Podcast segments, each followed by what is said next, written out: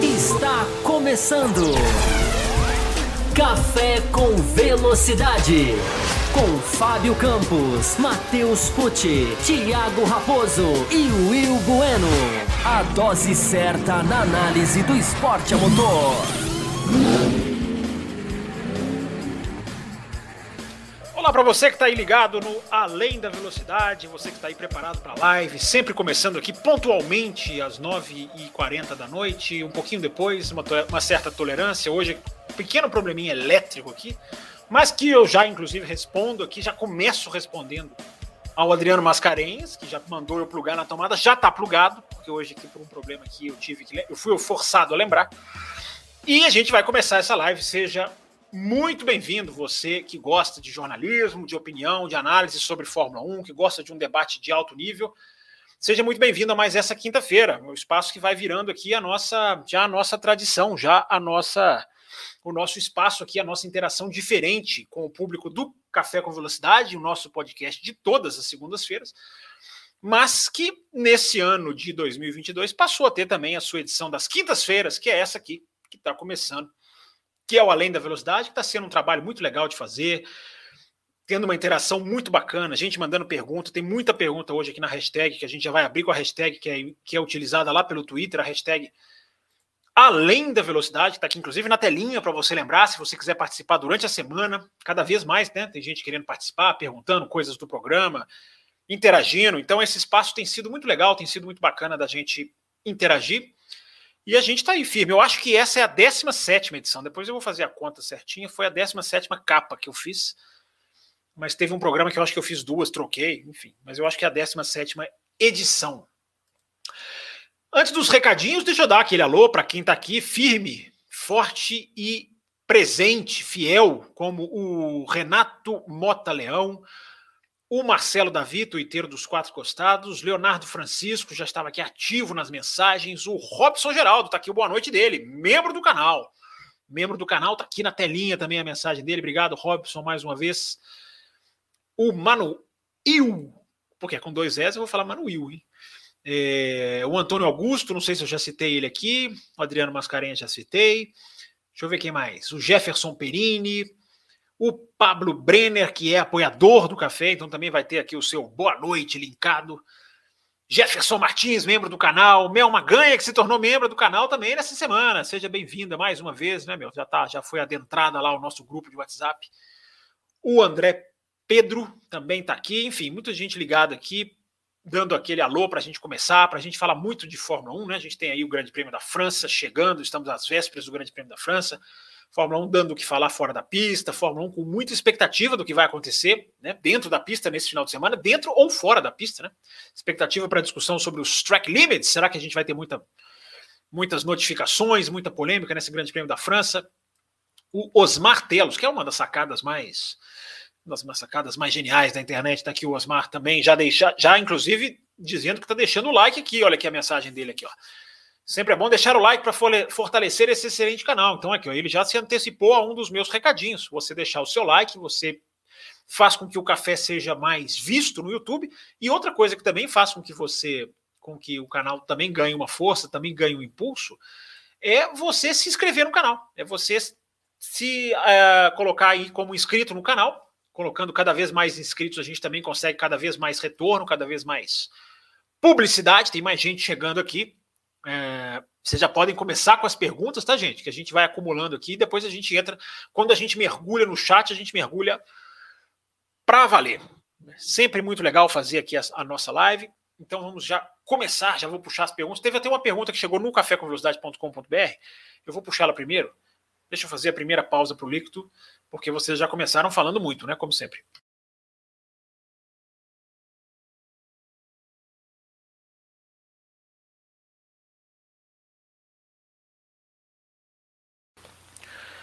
Reequilibrando tudo aqui. É... A pauta do programa, para quem não conhece, é feita por vocês, através do chat, através das mensagens de vocês. O, Além da Velocidade é um programa que tem assim uma, uma pré-pauta que pode ou não ser cumprida, pode ou não ser, uh, digamos, preenchida, dependendo é, de vocês. E a gente tem a nossa meta, que define a duração do nosso programa. Estamos aqui aos quatro minutos de edição. Lembrando que a gente tem uma previsão de uma hora, sempre um, alguns, alguns, digamos, descontos para mais ou para menos. Eu compenso vocês pelo atraso, vocês nunca percebem isso, né? Mas quando atraso o começo, eu sempre jogo lá no final. Então a gente pode ter aí já uns 10, 15 minutinhos de tolerância.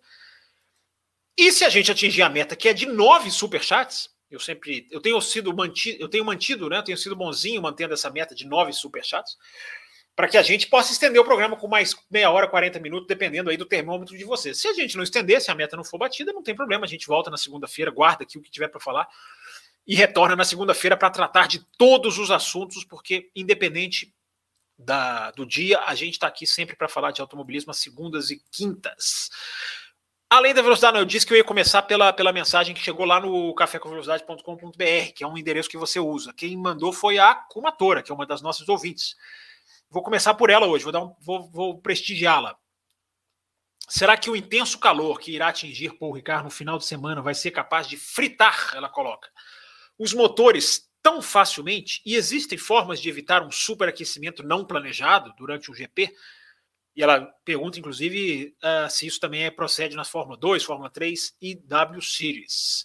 Começamos aqui com a pergunta técnica da comatora.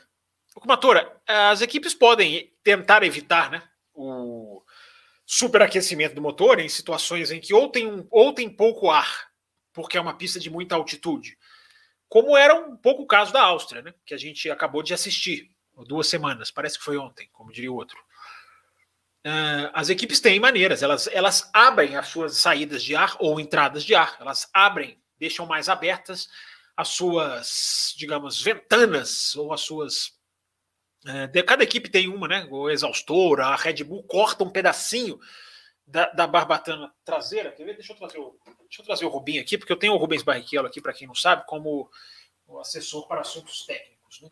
É, muitas equipes nesse ano têm aqui as aberturas aqui, bem aqui do ladinho, onde, tô, onde eu estou colocando aqui a pontinha da a pontinha da caneta aqui, ó.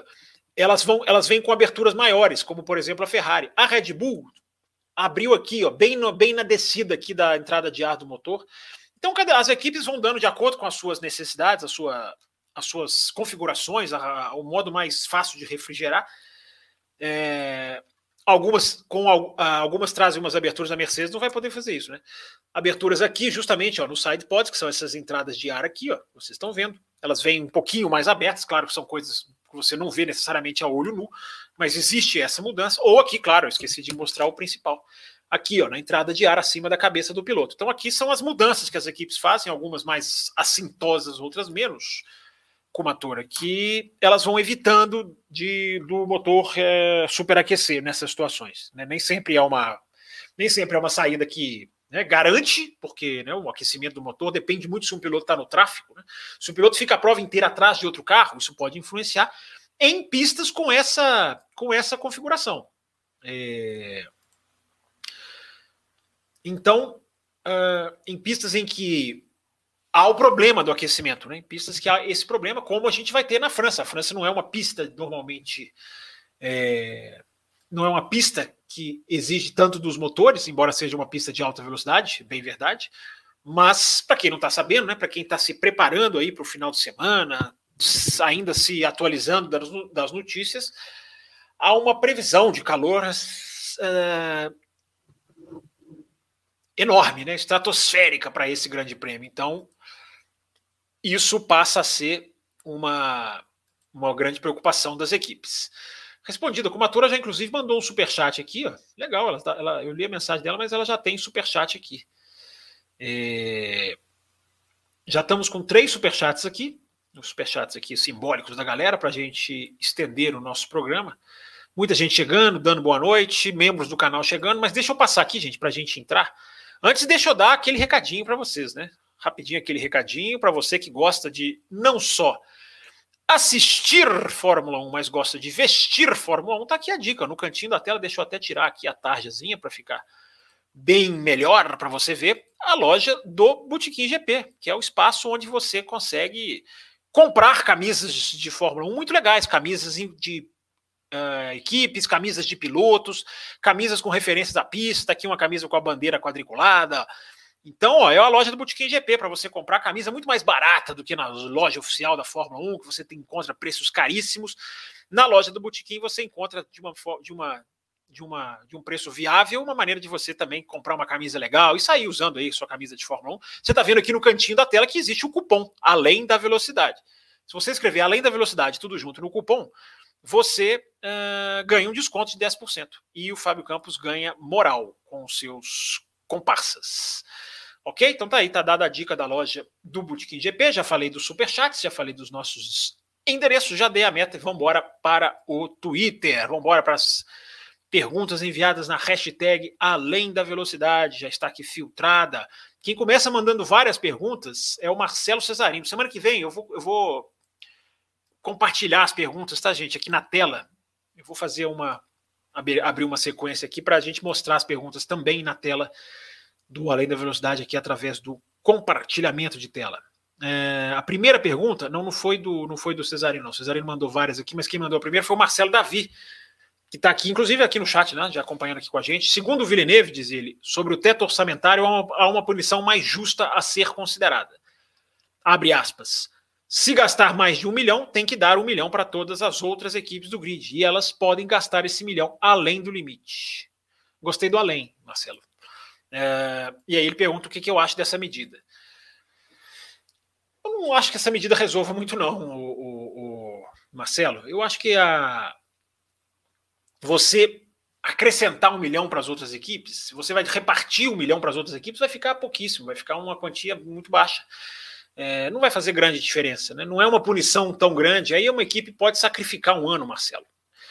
Dessa maneira, equipe pode sacrificar o ano seguinte para fazer tudo e ser campeão do ano. O ano que vem a gente paga a conta, mas o importante é a gente ser campeão esse ano, colher os louros, colher toda a publicidade em volta, ganhar muito dinheiro. Então não é, não é a, a questão da punição do limite de velocidade, ela precisa ser do limite de orçamento, desculpa ela precisa ser muito bem aplicada e muito bem planejada para que ela não seja um incentivo, né? Para que as equipes estourem sabendo que vão ter uma punição leve.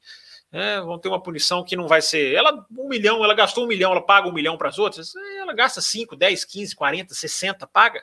E aí, é campeã dessa maneira? É... Redes sociais do programa passando aqui embaixo para vocês, tá, gente? Daqui a pouquinho eu vou falar do nosso programa para quem quer se tornar apoiador. Mas vamos continuar aqui para a gente não perder o embalo. Uh, depois da pergunta do Marcelo, vem a pergunta do Marcelo, do Marcelo Davi. Ah, é, dois Marcelos. Do Marcelo Davi vem o Marcelo Sabsud, que é o nosso cesarino. A procurar por circuito de rua, seriam pelo apelo turístico e economia de não manter um autódromo?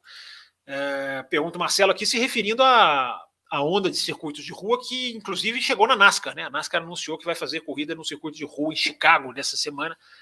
E eu até tuitei sobre isso, coloquei lá no arroba campusfb, é, que eu acho que é uma coisa que a gente pode começar a refletir. Né, essa tendência de circuitos de rua. Eu não acho que seja não manter um autódromo, Marcelo, porque autódromo vive de corrida. Autódromo precisa de corrida para sobreviver. Para você não manter um autódromo, você não, corra, você não corre no autódromo. Aí você não mantém um autódromo, porque o autódromo fale. Autódromos vivem de corrida. Alguns autódromos têm outras atividades. Enfim, autódromos que têm shows, até Interlagos, mas não é a vida do autódromo, né? não é a razão de ser do autódromo, não é uma coisa que seja necessariamente sustentável para o autódromo. A maneira de você sustentar é você correr. É você exercer corridas no autódromo. Agora, a outra coisa que você coloca, sim, eu concordo, o apelo turístico. Né? O apelo turístico é uma das grandes chaves da Liberty, né? uma das grandes um dos, uma das grandes metas da Liberty, porque numa cidade você tem uma capacidade de captação de público muito maior. Você consegue envolver público que não necessariamente vai para a corrida. É o que aconteceu muito em Miami. As pessoas não vão para a corrida, mas elas vão ali para o entorno, os estandes em volta do autódromo, elas, as atividades do, na cidade uh, da McLaren que teve, teve da Mercedes. Isso é um, isso é um, né, isso é uma, uma, digamos assim, isso é a roda comercial do evento girando. Né? Então, isso numa cidade, a Liberty quer trabalhar isso. E por isso que ela está uh, é, levando a Fórmula 1 para cidades. Mas a reflexão que eu propus, para quem não está lá no Twitter, aproveitando aqui o gancho do, do Cesarino, a reflexão que eu propus é justamente essa, né? O automobilismo está indo para o circuito de rua. Ok, pode ser que esteja. Mas, há, há, claro, sempre há que se haver um equilíbrio e é importante, as pessoas, já falei sobre isso até aqui no café, né? Eu acho que é importante as pessoas saberem que circuito de rua não é mais Mônaco, né? não é circuito travado, isso acabou. A gente vive em outra, outra época, outra era, outro momento. Hoje você tem circuitos de rua que podem ser muito desafiadores, de altíssima velocidade. Você tem circuitos de rua que você pode ter curvas de alta, como Las Vegas vai ter, por exemplo. Uh, retas longas. Você tem, hoje tem uma capacidade de segurança muito muito avançada para você fazer circuitos de rua mais, mais rápidos, mais fortes. Pausa para o líquido.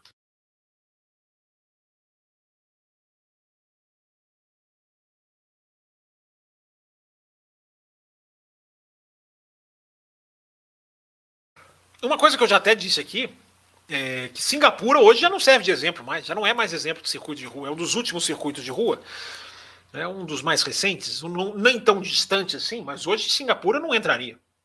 Pela pista não entraria, entraria pelo lado financeiro, evidentemente. É... Lembrando aqui que o Superchat tem a prioridade de participação, então eu vou até parar aqui o Além da Velocidade e já puxar. Já temos superchat aqui dos nossos apoiadores, temos superchat aqui do nosso patrocinador oficial. Já já vou chegar aqui um por um. Deixa eu só ver se eu não pulei nenhum. Uh, se eu organizei certinho aqui. Com muita calma, viu, gente? Muita calma que a gente se organiza aqui.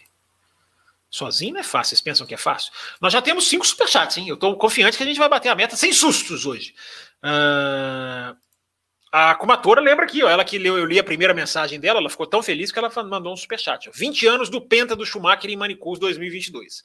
É verdade, essa corrida foi exatamente no 21 de julho, né? Foi 20 ou 21? Acho que foi hoje mesmo, 21, né? 21 de julho, dia da gravação desse programa. É, e foi, né? Para quem não viu, foi uma, foi uma coisa assustadora, né? Porque ser campeão em julho já é assustador, né? Ser campeão na França, ser campeão com uma antecedência tão grande. O campeonato era menor, evidentemente, não tinha tantas corridas como tem hoje mas é, foi uma data marcante, foi uma corrida que eu me lembro muito bem dessa corrida, essa corrida de 2022, a, de 2002, desculpa, a disputa do Schumacher com o Raikkonen, o Raikkonen chegando ainda na McLaren, se familiarizando na McLaren, enfrentou o Schumacher, acho que foi a primeira vez que o Raikkonen brigou por uma vitória é, efetivamente na Fórmula 1, né? Raikkonen que viria ganhar no ano seguinte, a primeira. Então foi uma, eu acho que é uma data muito marcante mesmo, né? Eu acho que é uma data que celebra ah, um fenômeno de, de resultados, né? fenômeno avassalador de resultados que foi o Schumacher. E essa conquista de 2002 é muito simbólica, né? Por ser o penta, é a primeira vez, foi a primeira vez que a gente viu, né, alguém chegar no Fangio, alguém conseguir igualar o sempre sempre falados cinco títulos do Fangio, né? Se falava muito do Senna, né, tentar chegar, conseguiria, não conseguiria. Esse 21 de julho de 2002 foi o dia em que o Fangio foi igualado no número de títulos, né? Uma data muito é uma das datas mais marcantes mesmo do automobilismo, muito bem lembrada aqui pela Kumatora. O Pablo Brenner fez aqui um superchat, poderia comentar o De Vries no TL1, valeu. Poderia, Pablo Brenner. A superchat é uma ordem. É... Eu acho que é muito interessante, cara. Eu tô achando muito interessante. Eu já falei que eu gosto muito dessa regra, que obriga as equipes todas a utilizarem jovens pilotos, pilotos que não correram mais de duas corridas, é, tem gente falando, né, mas o Kubica vai correr, o Kubica vai, vai, vai fazer o TL1 na Alfa Romeo, mas ele não conta como um novato. A Alfa Romeo não está queimando essa carta quando ela coloca o Kubica, ela está usando o Kubica como um, um coringa, digamos assim. Ela não utiliza essa regra da Fórmula 1, porque essa regra exige que seja um, o piloto não pode ter mais do que dois grandes prêmios.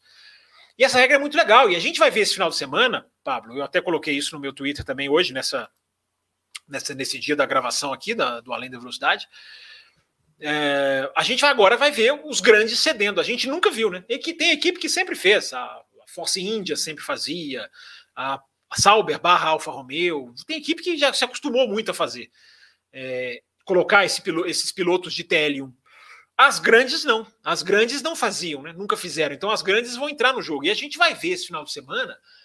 Como vou falar do De Vries especificamente, tá, Pablo? A gente vai ver nesse final de semana é, o efeito que pode ou não fazer o Hamilton. Vai ser o Hamilton que vai ceder o lugar para o De Vries. Será que vai fazer alguma diferença justamente no final de semana em que a Mercedes está buscando uma vitória? Um TL1 pode fazer diferença ou não. Eu até coloquei no Twitter. Tem que ser uma coisa para a gente analisar com muito cuidado, com muita análise de dados mesmo, para não ficar uma coisa. Ah, o Hamilton se deu bem na corrida. Ah, então o TL1 não faz diferença. Ah, o Hamilton se deu mal, ficou atrás do Russell. Ah, então o TL1 não pode perder. É, não é assim. Não, se, não sejamos uh, binários, não sejamos 880. Mas é um final de semana para a gente estudar, para a gente analisar, porque vai ser a primeira vez e a gente pode ver o que que isso afeta o conjunto, né? Porque a gente sabe que a construção do acerto é muito importante. A construção do acerto, mas as sextas-feiras são menores, o TL1 é menor do que era antigamente. Vamos ver, eu acho que vai ser interessante. É, o De Vries, para falar a verdade, Pablo, eu acho que o De Vries está tá fazendo esse treino mais por falta de opção. A Mercedes não tem grandes opções, cara. Não é que o De Vries, de Vries seja um mau piloto ou que ele não tenha chance na Fórmula 1. Mas tem muita gente dizendo, ah, o De Vries, olha lá, nome certo. Não sei, cara. O nome certo para mim seria se a Mercedes estivesse tentando colocá-lo numa Williams, onde a Mercedes tem condição de colocar o De Vries. É, ah, essa, ah, essa força? Não há. Eu acho que o Piastri está muito mais perto da Williams do que o De Vries e, inclusive, o, o eu acho que ele está mais perto até do que da McLaren, o Piastri, de onde fala que ele pode estar, falam que ele pode estar também. Mas eu colocaria muito mais fé na carreira do De Vries na Fórmula 1, fé de que vai, vai alavancar. Claro que eu acho que o De Vries é um ótimo piloto e merece chance, porque é campeão da Fórmula 2 e é campeão da Fórmula E. É, tá dando uma travadinha aqui para mim, tá dando travadinha para vocês também? Tá dando umas picotadas aqui para mim. É, olha lá, pitocando de novo. Mas uh, a gente, para ter, ter o De Vries, para o De Vries ser uma peça, eu acho, do mercado, eu acho que ele estaria sendo mais. Eu acho que seria mais, digamos, decisivo. Eu não acho que o TL1 seja um. Claro, ele está treinando, claro, ele está participando, claro, a Mercedes está avaliando, claro que ele pode ganhar pontos, isso pode contar a favor dele numa entrada no grid. É, mas eu acho que a Mercedes não tem opção, cara. A Mercedes vai ter que fazer esses dois treinos. Vai colocar quem? Vai colocar o Van Dorn? Não pode colocar o Van Dorn. O Van Dorn já correu mais do que, do que o Van Dorn já tem temporadas e temporadas na Fórmula 1. É... E a Mercedes tem quem? O Veste, que é muito cru. A Mercedes não tem muita opção, cara. A Mercedes vai ter que, vai ter que cumprir essa regra meio que com o De Vries mesmo. É... Então, enfim, mas vamos ficar de olho. Eu acho que se ele brilhar, ele foi bem na Williams, né? Tudo indica que ele foi muito bem naquela, naquele treino que ele fez na Williams. É, e o cara já andando com dois carros diferentes, né? No, no, ano de 2022, isso também é legal. Obrigado aqui ao Leandro Lima, que mandou seu superchat aqui, um superchat simbólico para participar. É, a Larissa Nobre, nossa nova apoiadora, né? Tô aqui me acostumando com a Larissa lá no nossa, na nossa lista de apoiadores. Mais uma vez, seja bem-vinda. E ela manda aqui, ó, superchat. Não se faz de rogada, não, ajudando aqui o café, contribuindo com a nossa análise, contribuindo para o nosso crescimento. O problema de desgaste do pneu na Red Bull é um problema do carro em si, assim como a Ferrari tinha, ou depende da pista? Essa pergunta é muito boa, Larissa, porque eu acho que a questão hoje de 2022 é a janela.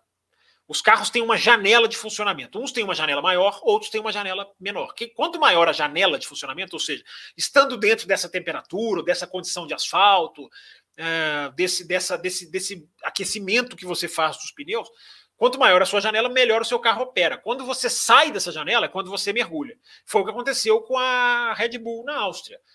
Como a pista foi lavada, a... tirou a Red Bull da janela dela. Não tirou a Ferrari.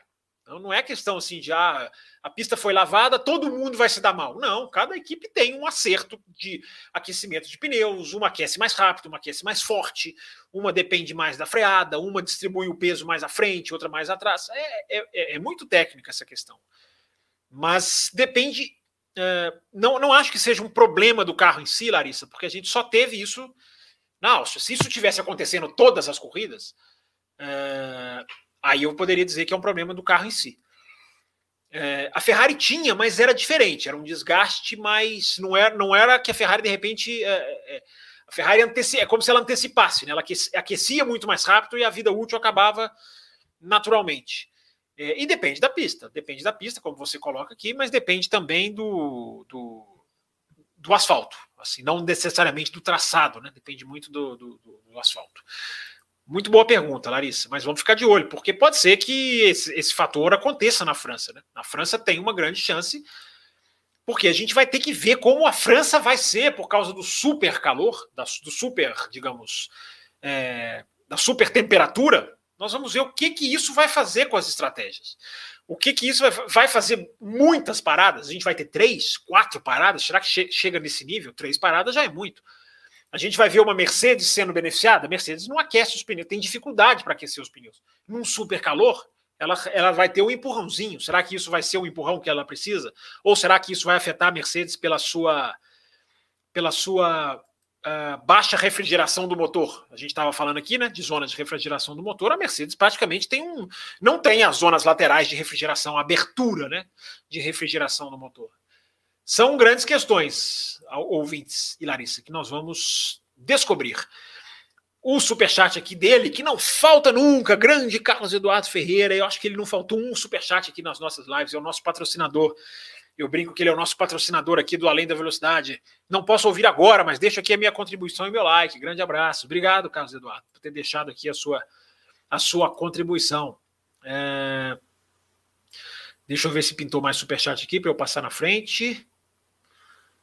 Uh, peraí, tá bem. Hoje aqui tá bem devagar aqui a leitura da, não, da Larissa. É, da Larissa veio antes. Eu li antes da Larissa, mas ela veio logo na sequência aqui. Então temos cinco, gente. A nossa meta é nove. Deixa eu voltar aqui e terminar as perguntas do Além da Velocidade mandadas pelo Twitter, onde você marca a hashtag Além da Velocidade, tudo junto, evidentemente. E aí a sua pergunta é lida aqui. E semana que vem eu vou ver se eu consigo colocar na tela aqui com uma preparação mais, digamos, diferenciada aqui para a gente conseguir fazer aqui uma questão mais bonitinha visualmente. O Cesarino mandou aqui, ó. Nunca gostei das corridas nessa nova fase Paul Ricard. Não valeria a pena mudar o traçado para o de 86, 86 a 90, diz ele, onde o circuito e a Mistral foram cortadas após a morte de De Angelis, sem chicane na Mistral, sem DRS. Ou não devemos nos preocupar com a França para 2023? Eu acho que aí você matou aqui, Marcelo. Na sua última pergunta, você você já, já fechou. Né? A França dificilmente volta né, para o calendário, a França não tem contrato para o ano que vem, o contrato não deve ser renovado, não há nenhum tipo de perspectiva nesse sentido. Né? A Fórmula 1 tá, já está com o calendário super lotado, já tem corrida para entrar o ano que vem para bater no limite de 24. Né? A China é uma dúvida, mas o Qatar e Las Vegas são pistas certas. É... Então a gente teria, a gente teria a gente teria 25, né? Ainda mais se a China entrar. E tem muita coisa acontecendo também na África do Sul, né? Tem muita, tem muita. Se vocês quiserem, a gente fala mais sobre isso daqui a pouquinho. É, dependendo aqui do, do que vocês mandarem para nós, mas tem, tem muito, tá acontecendo muita coisa a respeito da África do Sul, uma grande dúvida, grandes prós e contras, né, da, da, da, da, tecnicamente falando, financeiramente falando, enfim, há, há altos e baixos aí nessa história da África do Sul. Mas a Fórmula 1 quer. A Fórmula 1 quer, quer e quer bastante. É...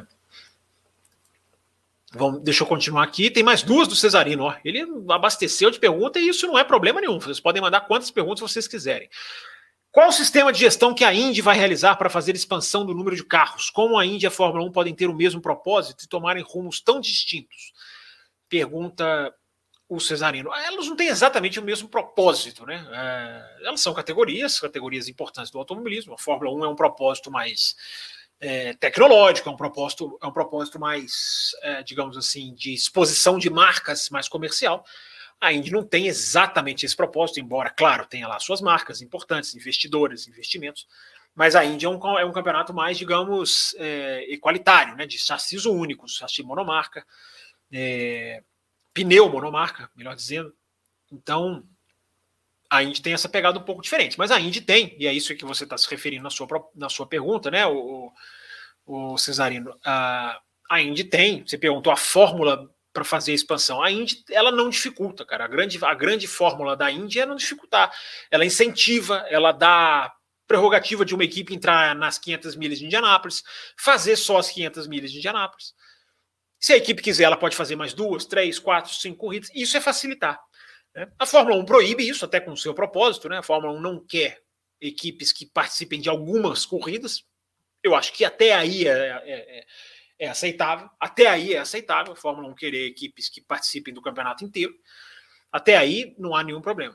Mas a, a, a Indy quer que o seu grid aumente. Então a Indy incentiva, a Indy abraça, a Indy uh, se adapta, a Indy seduz, ela coopta, a Indy coopta equipes, a Indy conversa com equipes para entrar, a Indy faz ligação com outros campeonatos para que haja intercâmbio, a Indy corre junto com a NASCAR, às vezes no mesmo final de semana. Esse ano eu não sei se está fazendo, mas já fez várias vezes. Correr na mesma pista, no mesmo final de semana que a NASCAR. Você acha que eles estão fazendo isso por quê? Porque é só bonitinho? Os caras estão ali sentados nos bastidores conversando os caras estão tratando de muito negócio. Então a Indy trabalha para o seu campeonato crescer. A Fórmula 1 trabalha para o seu campeonato encolher. A Fórmula 1 trabalha para o seu campeonato ficar pequeno. A Fórmula 1 quer que o seu campeonato permaneça com o seu, o seu, o seu, o seu grid permaneça com 20 carros, que é um verdadeiro crime automobilisticamente falando, um crime esportivo, é uma coisa absolutamente é, inaceitável para quem, quem tem um pingo de né, um pingo de visão um pouquinho, né, é, um pouquinho mais é, pró do esporte, né? Tem, o que tem aparecido de gente defendendo, Marcelo, a, o grid com 20 carros, cara, e assim, os argumentos que as pessoas usam, cara, é, é uma coisa assim, a gente não sabe se o cara é se o cara é se o cara é advogado da FIA porque ele quer ou se é, ou se é um o cara tem um problema assim de, de, de, perspectiva dele de vida, assim, porque o cara defende 20 ao invés de 24, ao invés de 26, né, e defende de forma ferrenha, assim, eu, eu, eu, tento discutir, mas eu não consigo descer no nível dessas pessoas, assim, porque é uma coisa tão, tão e os argumentos que eles usam, sabe, é, os carros que entraram não vão classificar, vão ficar fora dos 107%. A Indy, os carros quebravam antigamente, quando tem muito carro. Na Indy não são todos os carros que ganham, então não pode crescer o grid.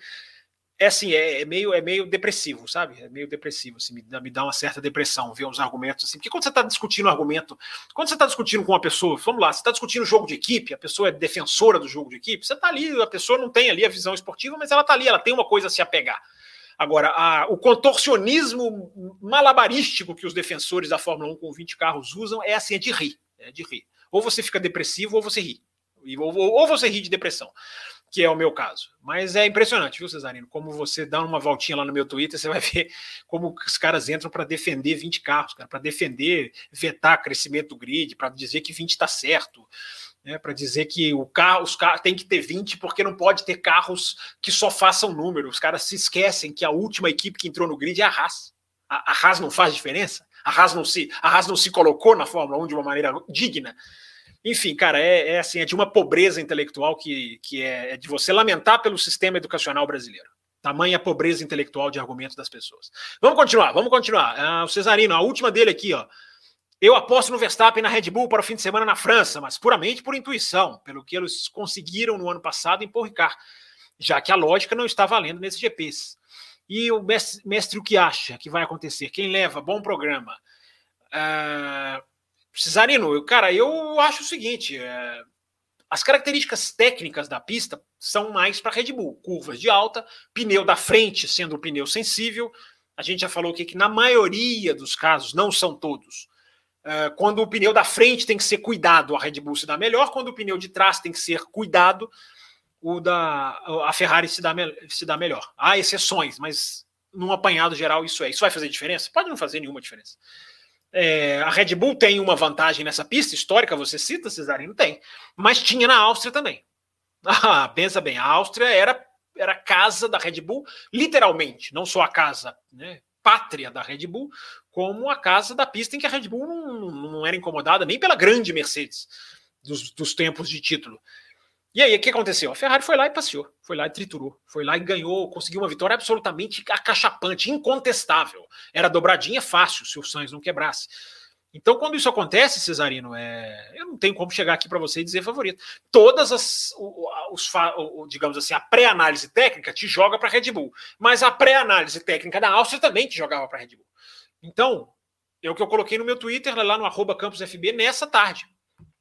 É, hoje em dia, cara, é a temperatura, é uma chuva, é um emborrachamento da pista, é uma asa. Olha como a Ferrari deu um salto do Canadá em velocidade final. Coloquei isso no Twitter essa semana, números, links, print lá das velocidades finais é, no Canadá. Porque, por que, que eu estou falando do Canadá? Porque o Sainz tinha asa antiga e o Leclerc tinha asa nova. É, então, todos esses fatores estão fazendo tanta diferença, o Cesarino, que não dá, cara. Assim, tá lida aqui a sua mensagem, você aposta no Verstappen, é, é lógica, é uma, é uma aposta bem lógica, mas eu não arrisco vencedor mais, não, cara. Eu não, eu não gosto de errar, Cesarino, então eu não, não gosto de, de chutar. É, prefiro assistir e comentar depois. Adriano Mascarenhas, que tá aqui no chat também, não tá? Uh, ou tava.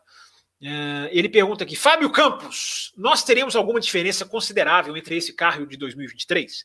Digo pequenas, ele coloca entre aspas, mudanças como ocorrem todos os anos, como 2020 para 2021. Até hoje não ouvi nada a respeito. Valeu pela resposta do programa passado. Ô, Adriano, boa pergunta. É, a gente. Né, é, os carros vão avançar, vão fazer a evolução natural. Você citou 20 para 21. É, 20 para 21 houve um congelamento, né? Você tinha ali uma mudança quase que obrigatória, aquele corte nos assoalhos, enfim, eliminação de, de asinhas ali bem na parte traseira do carro, ali perto dos pneus. Ali foi um regulamento meio que congelado, né, de chassis. Nesse ano não vai haver isso, os carros vão evoluir. Mas vai haver uma, vai, vão haver mudanças obrigatórias no assoalho, por causa dessa questão toda da FIA entrar na discussão do, uh, do kick dos carros, né, do chamado porpoising. Então, o ano que vem, os carros vão ter uma rigidez da. Vamos lá, Rubinho de novo aqui. Vem cá, Rubinho. Rubinho de novo aqui. O ano que vem, a extremidade dos assoalhos, aqui, ó. A extremidade, os dois pontos extremos aqui do assoalho, aqui na parte de trás, vão ser uh, elevados. Eles vão ficar milímetros mais altos. Essa partezinha do carro aqui, ó, ela vai subir. Tá difícil de colocar, né? Também a minha inabilidade de posicionar é, é, chega a ser folclórica aqui, bem aqui nessa ponta, essa, essa, ponta desses assoalhos, ela vai ficar mais alta, porque as equipes baixando isso aqui, elas, elas fazendo aqui a, a, o que eles chamam de selar o fluxo de ar aqui, é, é um fator que pode contribuir, é, até contrariando as primeiras expectativas, né, de que selar o ar aqui era para evitar o porpoise, a FIA está indo por um outro caminho. Vai haver uma rigidez maior, vou com o dedo aqui que é melhor, uma rigidez maior dessa extremidade do assoalho. Os túneis chamados túneis Venturi, né, que a gente vê aqui, não tem nesse carro do Rubinho, porque não é efeito solo, né? Mas os túneis debaixo do carro vão ter a sua garganta alargada, ou seja, a parte final do túnel, porque o espremer o ar aqui embaixo. Estou falando é muito técnico, né, gente? Mas só para vocês terem uma ideia. É, o fato do túnel aqui fazer a, a, a, compressão do ar aumenta muito o downforce, então eles vão ser. A parte final deles vão ser alargada, eles não vão gerar tanto downforce, ou vão gerar menos downforce. Uh, e a FIA vai instalar um medidor de, de porpoising, né, um, um, sensor que mede o sobe e desce do carro, específico para isso o ano que vem. Essa do sensor, ela não vai mudar nada em termos de performance, mas todas essas outras três que eu citei, uh, enrijecimento da extremidade do assoalho, levant, vai se levantar a extremidade do assoalho, milímetros, tá, gente? Não, não são visíveis a olho nu. Uh, e essa questão da, essa, qual que é a outra? Qual que é a outra que eu falei, gente? As duas são as duas do assoalho aqui uh, e a questão do, do, do, do, túnel aqui embaixo do carro vai fazer com que as performances possam mudar sim. O projeto dos carros vai mudar um pouquinho, tecnicamente, não visualmente, eu repito. Mas vão ter essas mudanças sim, Adriano. Então, essas são as que a gente já sabe. O resto a gente vai ter que esperar o desenvolvimento, para que lado vão os carros, né? E aí a gente vai poder ver o que, que pode ser 2023. Mas obrigatoriamente existem essas Quatro, a quarta é a questão do sensor, é a colocação do sensor no carro, um sensor específico da FIA, isso não muda nada, mas as outras três, subir a extremidade do assoalho, enrijecer a extremidade do assoalho, para que ela não fique batendo como uma asa, é, e o alargamento da garganta dos túneis. Quando diz garganta, gente, é a parte mais é a parte mais para o final do assoalho, por isso que chama garganta, porque é onde ela despeja o ar que ela canalizou. Espero que tenham entendido, né? É, ficou mais ficou aqui falei aqui de uma maneira mais ou menos é, resumida.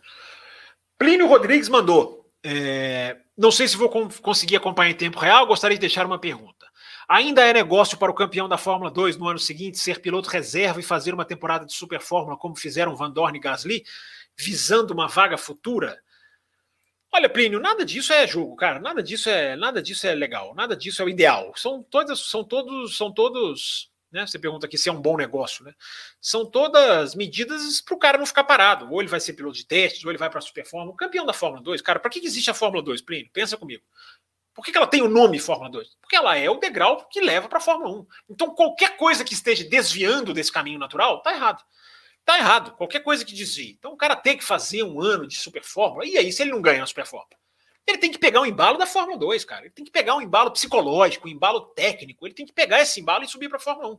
Mas não. A turminha que defende os 20 carros, que agora eu já, eu, já, eu já tô começando a achar que existe mesmo.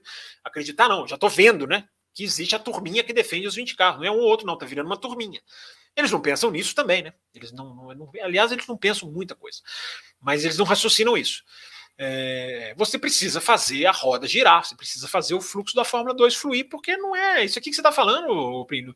São medidas que o cara tem que fazer. Ele, ele eventualmente ter que fazer já não é o ideal. Ele tem que arrumar vaga na Fórmula 1.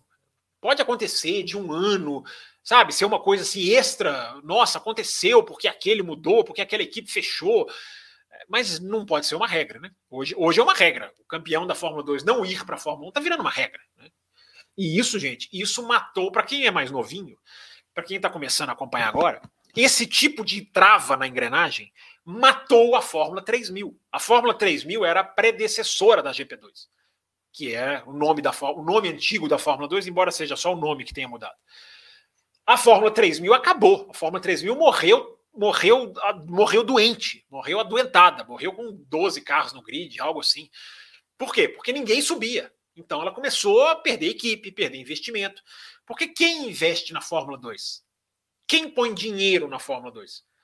Quem quer aparecer como vitrine para ir para a Fórmula 1. Ah, eu, vou, eu sou um banco. Porque eu vou investir na Fórmula 2. Por quê? Porque as pessoas estão lá vendo os novos talentos da Fórmula 1. Então eu vou aparecer lá. Mais barato do que eu pagar a Fórmula 1. Então eu estou pegando carona na Fórmula 1 sem pagar o valor que a Fórmula 1 me exige. Na hora que essa roda começa a travar, os caras vão parando de pôr dinheiro. Aí vai fechando equipes. A Fórmula, a Fórmula 2 já teve 26 equipes, como a Fórmula 1. Né? Para alegria de muitos, ela diminuiu para 20, agora subiu para 20, subiu um pouco mais.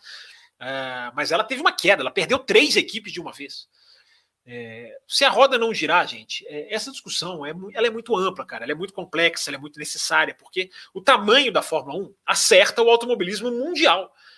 Se a Fórmula 2 flui, a Fórmula 3 começa também a ficar rentável porque ela começa também a pegar carona. Se a Fórmula 3 fica viável, ganha dinheiro, a Fórmula Renault, a Fórmula, as fórmulas europeias, elas também vão. É um efeito cascata. Na hora que a Fórmula 2 sofre, a Fórmula 3 vai sofrer também. Não tem jeito da Fórmula 2 ficar perdendo equipes, empobrecendo, e a Fórmula não, não, não, não anexo nisso.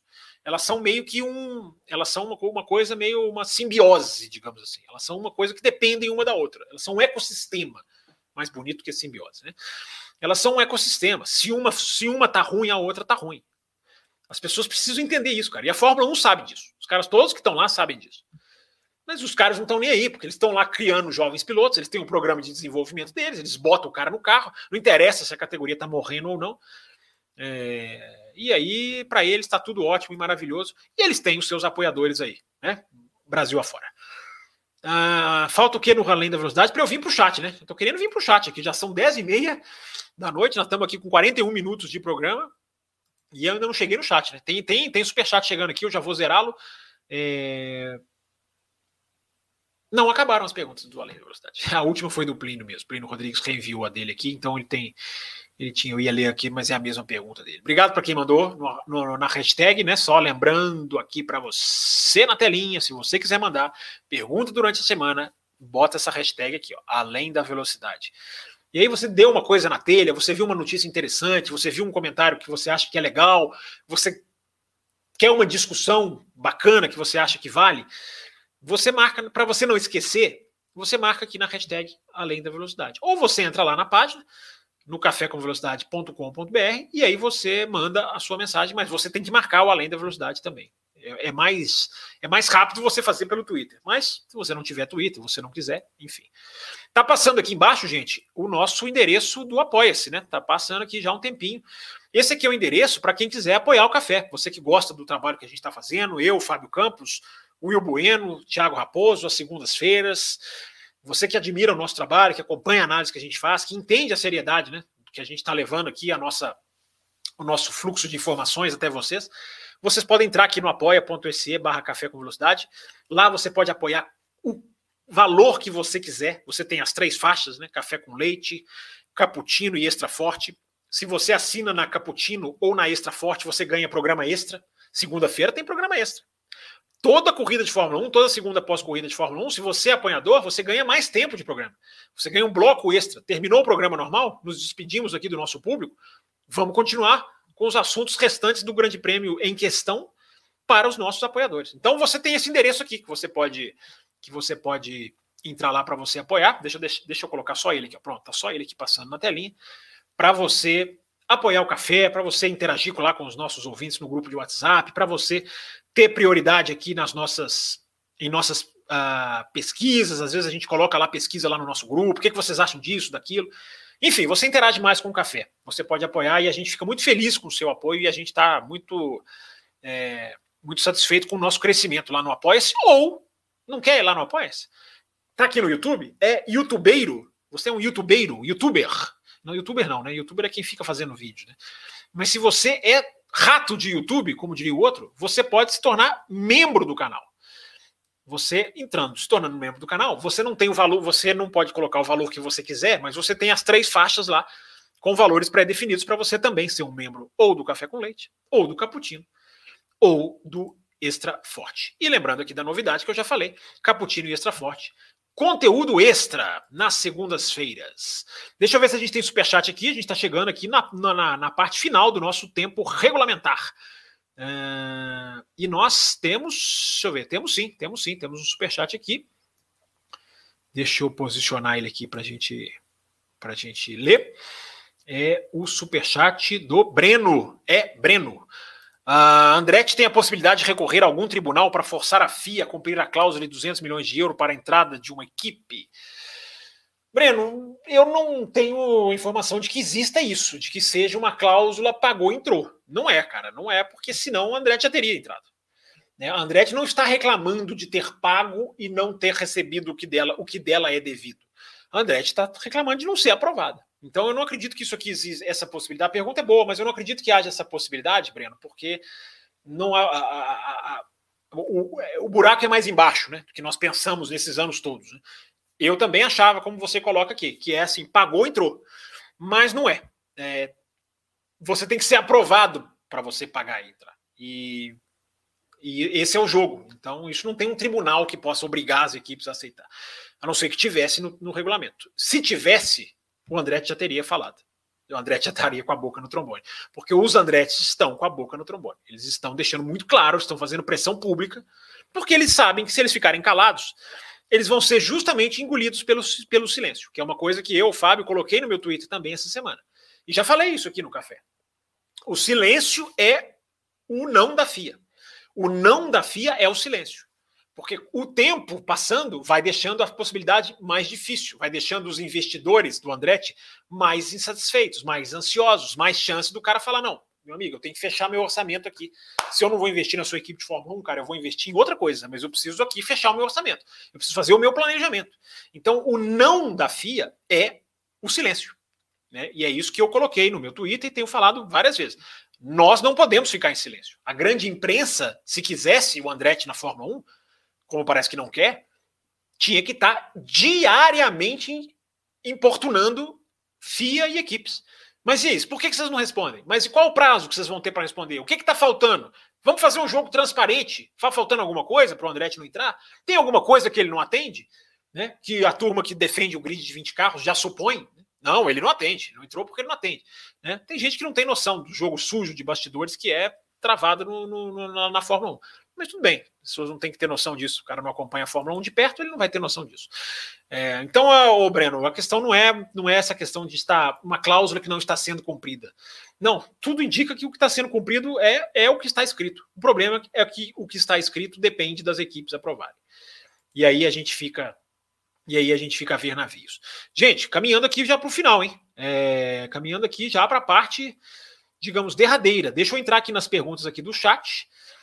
É... A Larissa, que é a pergunta da Larissa, eu já, já coloquei, né? Ela tinha mandado aqui também antes dela enviar o superchat. Peraí, deixa eu subir mais em cima aqui, gente, que hoje tá bem devagar aqui. É, o Marcelo Davi perguntando aqui, com as altas temperaturas na Europa, quais as chances de alguma intervenção da FIA? Caso a corrida aconteça, podemos ver muitas quebras? Seria assertivo apostar em confiabilidade para Paul Ricard? É, Marcelo, pode ser, a questão dos motores, pode, os motores podem sofrer bastante é, já que a gente meio que sabe, né? Sabe não, né? Porque isso não é uma informação e eu gosto sempre de separar a informação de, de uh, digamos, opinião. E a opinião é uma opinião minha de que as equipes estão trabalhando com confiabilidades reduzidas de propósito, né? Falei isso aqui na quinta-feira passada, né? Aquele negócio do número, né?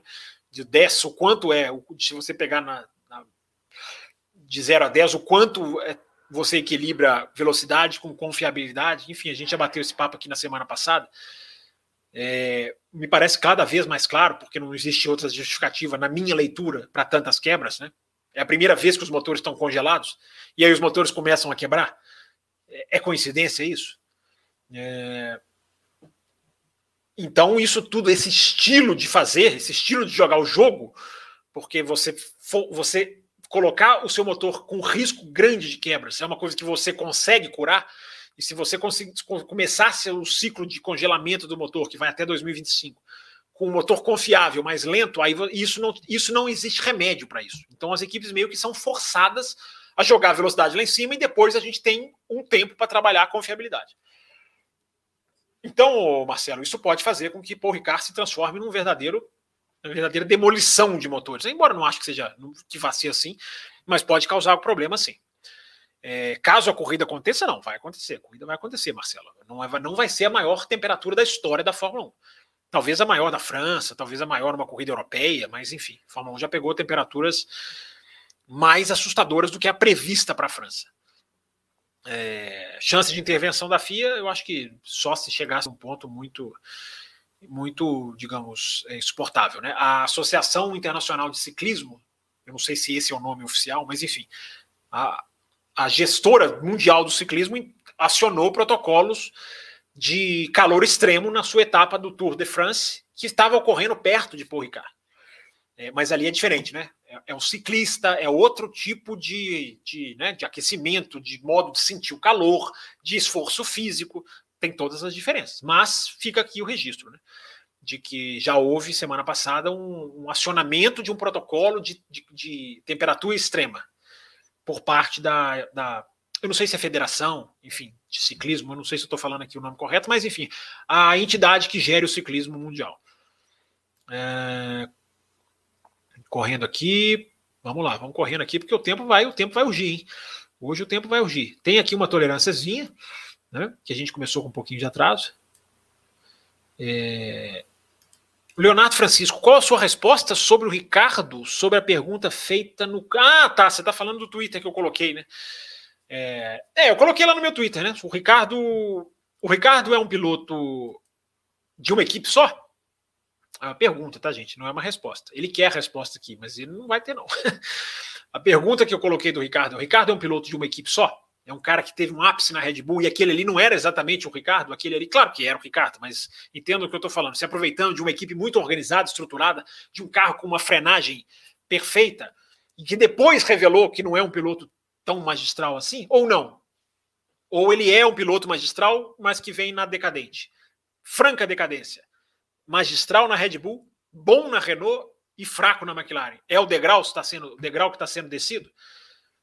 É, me dá mais um tempo, viu, Leonardo? Mas essa resposta virá mais adiante. Deixa o pessoal pensar, tá lá no Twitter, enfim, até para não responder aqui, não influenciar.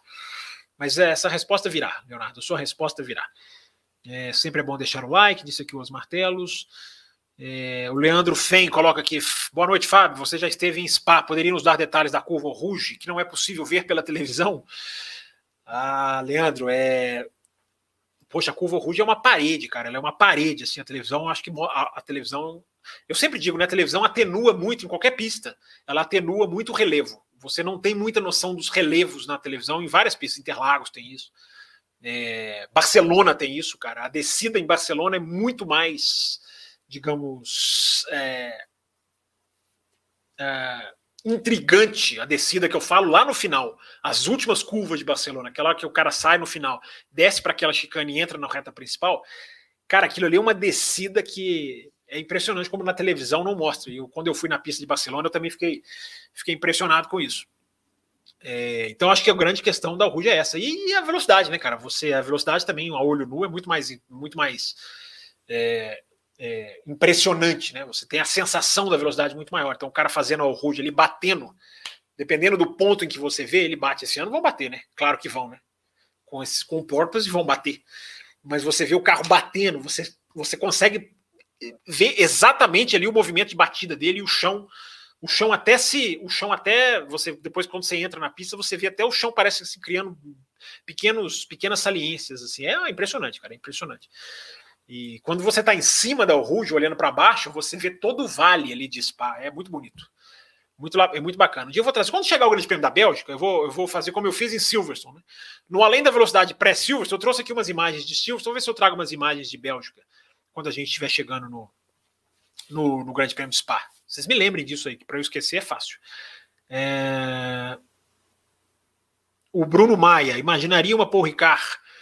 É... Imaginaria uma Paul Ricard com corrida sprint no circuito mais curto, tem traçado de 1,8, 3,8, seria interessante. Boa noite, like. Boa noite, like, isso mesmo. Bruno, é, seria interessante, uma pista mais curta, né? Você faz uma sprint curta numa pista mais curta, poderia ter sido, né? Mas agora já não tem mais, já não tem mais como, né? É, Paul Ricard não vai, não deve voltar. É... Carlos foi liquidado com 20 posições de penalidade para trocar o motor. Será o suficiente para chegar ao top 3 da corrida? AIV Soluções. Obrigado, AIV Soluções. Eu acho muito difícil, cara. Saindo em último, chegar em terceiro, vai depender muito de como vai ser a corrida. Né? Qual estratégia vão usar, se vai ter muito safety car muito difícil eu virar para você aqui e falar o que, que vai o que, que vai acontecer. É... Tem mais um super chat aqui é... que é do Rodrigo Avelar. Fala Campos, o que você você acha que Leclerc tem chance real? Eu acho que sim, Rodrigo. Obrigado pelo seu super chat. Obrigado pela sua pergunta. Eu acho que o, o eu acho que o Leclerc tem chance real, chance de ser campeão, chance de ganhar a corrida. Não sei se você tá, seja do que você esteja falando aqui. Eu acho que a chance é real. É difícil, claro que é difícil, mas é, eu estava falando sobre isso. Onde é que foi que eu estava falando sobre isso? Né? Nem lembro mais. Acho até, que foi, acho até que foi no Twitter que eu coloquei mesmo. Lá no arroba é, CampusFB. Deixa eu voltar a colocar aqui na telinha. É, muita gente criticando a Ferrari né, por não ter é, tirado muitos pontos da Red Bull Ferrari não tem que tirar muitos pontos da Red Bull por vez, gente, por corrida, ela tem que tirar pontos. A gente está na metade do campeonato, cara. Dá tempo de fazer muita coisa, dá tempo de você ir tirando. Claro, é difícil, o Verstappen pode administrar, evidentemente. É... Mas não tem essa obrigação. Nossa, só tirou seis pontos. Só, cara, se você tirar seis, depois seis, depois seis, depois seis, você vai tirar. Você tem tempo para isso. Não, não tá no desespero que algumas pessoas já estão insinuando. É, isso é no final do campeonato. Se chega no final do campeonato, você tem uma distância grande, aí não tem, você não tem, não tem como conversar entendeu? É, mas não, nós não estamos lá ainda. É, aonde nós estamos é na extensão do programa.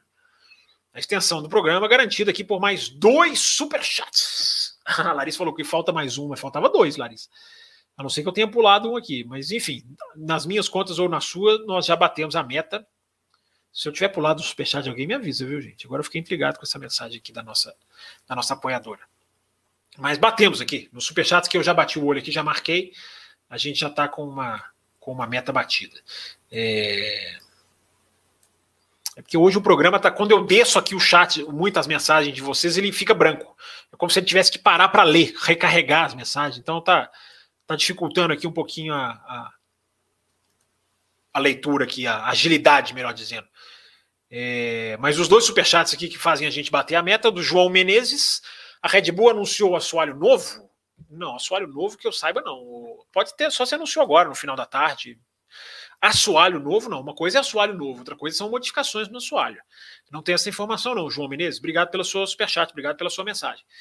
E a Larissa Nobre manda mais uma aqui, ó, mais uma. Larissa que falou, né? Nem ia vir, né, Larissa? Falou que não ia vir, né? Não queria. Brincando com você. Mas está aqui mandando aqui o seu superchat de novo. Pode falar um pouco das atualizações da Mercedes. É, Larissa, é, as atualizações são ali de refrigeração, as primeiras que eu vi, né, da entrada de ar, do bico ali no nariz. Mas eu falo para vocês toda quinta-feira pré-GP, gente. A gente atualizações são na sexta-feira, que a gente olha, que as equipes divulgam, que os jornalistas veem, os carros ficam na frente do box, os jornalistas podem verificar, né, podem andar, alguns até podem andar em volta ali, tirar fotos, tem vários que colocam as fotos. Então, é, ficar aqui antecipando antes das. Tudo bem, tem as imagens que já vazam, igual essas que eu falei da Mercedes. É, mas a Mercedes vem, a Mercedes vem com as atualizações fortes. A gente tem que diferenciar também, Larissa, assim, atualizações de adaptações. Né? Atualizações que têm, que são ganho de performance, são exatamente o que o nome diz. Quando você faz uma adaptação, como isso de fazer um bico com uma entrada de ar para refrigerar o piloto, isso não é uma, isso não é uma, uma isso não é um, up, um upgrade, isso não é um, evolução do carro, isso é uma adaptação para aquela pista. É, então a gente tem que estar muito atento sobre, é, sobre isso, quanto a isso. Mas eu sempre digo para vocês, gente, é, atualização, esperem a sexta. Esperem a sexta para vocês terem todas. Porque a gente pode puxar uma aqui, mas a gente não está fazendo a discussão certinha, né? Melhor ter todas as informações, né? O João Menezes manda um superchat aqui para ajudar. Obrigado, João Menezes. Você ajudou. Não, o seu superchat não foi simbólico. Você mandou um superchat aqui Bastante legal. Obrigado, viu, João? Você já tinha mandado um aqui, né? É, do assoalho novo, não foi isso? Foi você que mandou? Foi, né? Do assoalho novo, e agora você mandou aqui mais um. Obrigado, João. A gente está conseguindo aqui manter as nossas metas, até financeiras, graças aí ao apoio de vocês. Não só os apoiadores que estão aqui né, inscritos no nosso canal, mas o Superchat também tem contribuído demais, demais para a gente atingir nossas metas. Esticamos a live, chegamos, chegaríamos aqui já, na, caminharíamos para a parte final, mas estendemos a live, graças a vocês. Legal, vocês estão gostando aqui do, do bate-papo, a gente continua. E o bate-papo está muito legal mesmo. Vamos continuar aqui com as mensagens do site. Eu parei aqui. Uh, eu sei bem, eu sei mais ou menos onde eu parei aqui. Eu parei aqui na questão da, da, da pergunta aqui do AIV Soluções, né? Da, do Carlos perder 20 posições, ele ainda poderia chegar no top 3 o Gigo, Gigo Smith, é isso? Estou falando o nome certo? O Gigo, deixa eu me ajeitar aqui, porque eu vou, vou sempre dançando aqui ao longo da live. Quando eu ver, eu já estou quase cantinho aqui fazendo live. É, o Gigo falou que pergunta aqui, né? O calor vai ser fator determinante? Acho que vai sim, Gigo. Muito calor e numa, numa Fórmula 1, como eu acabei de explicar, de motores não tão confiáveis em termos de, de, de, de duração, de durabilidade. É, Vai ser, acho que vai ser um fator determinante. Pode mudar, inclusive, as estratégias, cara. Se os pneus começam a derreter, aí a gente passa de duas para três, isso já muda o jogo. Né? Você impondo uma estratégia maior, uma, uma, uma parada a mais, você já está fazendo uma enorme mudança no, no, na dinâmica da corrida, né? É, por falar em dinâmica da corrida, dinâmica da bebida neste momento.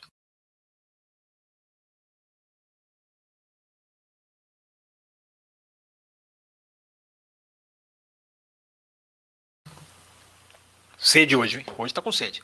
É... Vamos lá, vamos continuar aqui. Vamos continuar com as nossas, com as nossas perguntas. É... Descendo aqui. Comatora, essa corrida, essa corrida de manicurso foi muito esquisita pelo Rubinho ter ficado preso no cavalete antes da volta de apresentação. É, como ator, eu falo isso aqui no café tem muitos anos, viu? O Rubinho não ficou preso no cavalete. Né? O Rubinho teve, tinha um problema no carro e o seu carro não foi retirado do cavalete. Igual aconteceu com o Alonso agora na Áustria. É, muito cuidado, tá? Porque um erro de um narrador induz muita gente a achar que foi uma coisa é, ridícula e não foi. Foi um, um problema no carro. É, muito cuidado, tá? Mas eu entendo todo esse erro porque o narrador naquele dia enganou, é, errou e levou todo mundo no erro dele. Não foi a primeira vez, inclusive. É... Larissa Nobre, o Carlos tem que ser muito fera, a Ferrari tem que facilitar uma boa estratégia para escalar o grid domingo. É, o Carlos tem um pódio no Brasil que ele veio de 19 né, com a McLaren em 2019. Né? É, já fez isso antes, mas depende. Ali teve tanto safety car, né? Teve. Foi uma corrida conturbada ali no finalzinho, né? Então, isso aí influenciou. É... Deixa, eu... Peraí, deixa eu dar uma atualizada aqui, gente, só um momento, porque Tá travando aqui para mim. Só um momento. Aí vocês ficam aí com a. Vocês ficam aí com as imagens do Bootkin GP, da lojinha. Tá, tá entrando automático. Eu devia ter pensado isso antes. Peraí que eu tô. Tá travando aqui. Deixa eu fechar aqui. Bootkin GP no cupom Além da Velocidade para você. É... Vamos lá, continuando aqui. Acho que melhorou. Enfim, vamos lá. Vamos lá, vamos, vamos no pique. É, vamos ver se a Ferrari não pega fogo. Diz aqui o Pablo Brenner. O Major chegou aqui. Deu, deu seu boa noite. O Jorge Antunes diz aqui: entendo que seja um milhão para cada equipe, a ideia do Villeneuve, não repartindo entre as nove equipes. É, enfim, mas ainda acho que as equipes bancariam. É, Marcelo Davi diz aqui, ó, ele diz um milhão para cada equipe. Gente, essas equipes gastavam 500 milhões, 700 milhões por ano. Eles dão um milhão para cada equipe, para cada milhão que eles estourarem, são campeões, campeões do mundo e arcam com isso. É, o, objetivo, gente, o objetivo, o Villeneuve talvez não tenha entendido. O objetivo do limite de orçamento é impedir a gastança. Se você der um mecanismo que você libera a gastança e paga gastando, você não está indo na, na, na, na sequência, no, você não está indo no objetivo da regra. É, você tem que impedir a gastança. Agora, essa regra do limite de orçamento é muito bonita, muito legal, muito bacana, muito necessária, já foi muito importante, mas a, o, o, problema do limite de orçamento é que é uma regra que você não vê a infração. Ela não é o limite de pista que a gente vê a infração. Ela não é uma manobra de, de, de, de jogar um piloto para fora, que você vê a infração.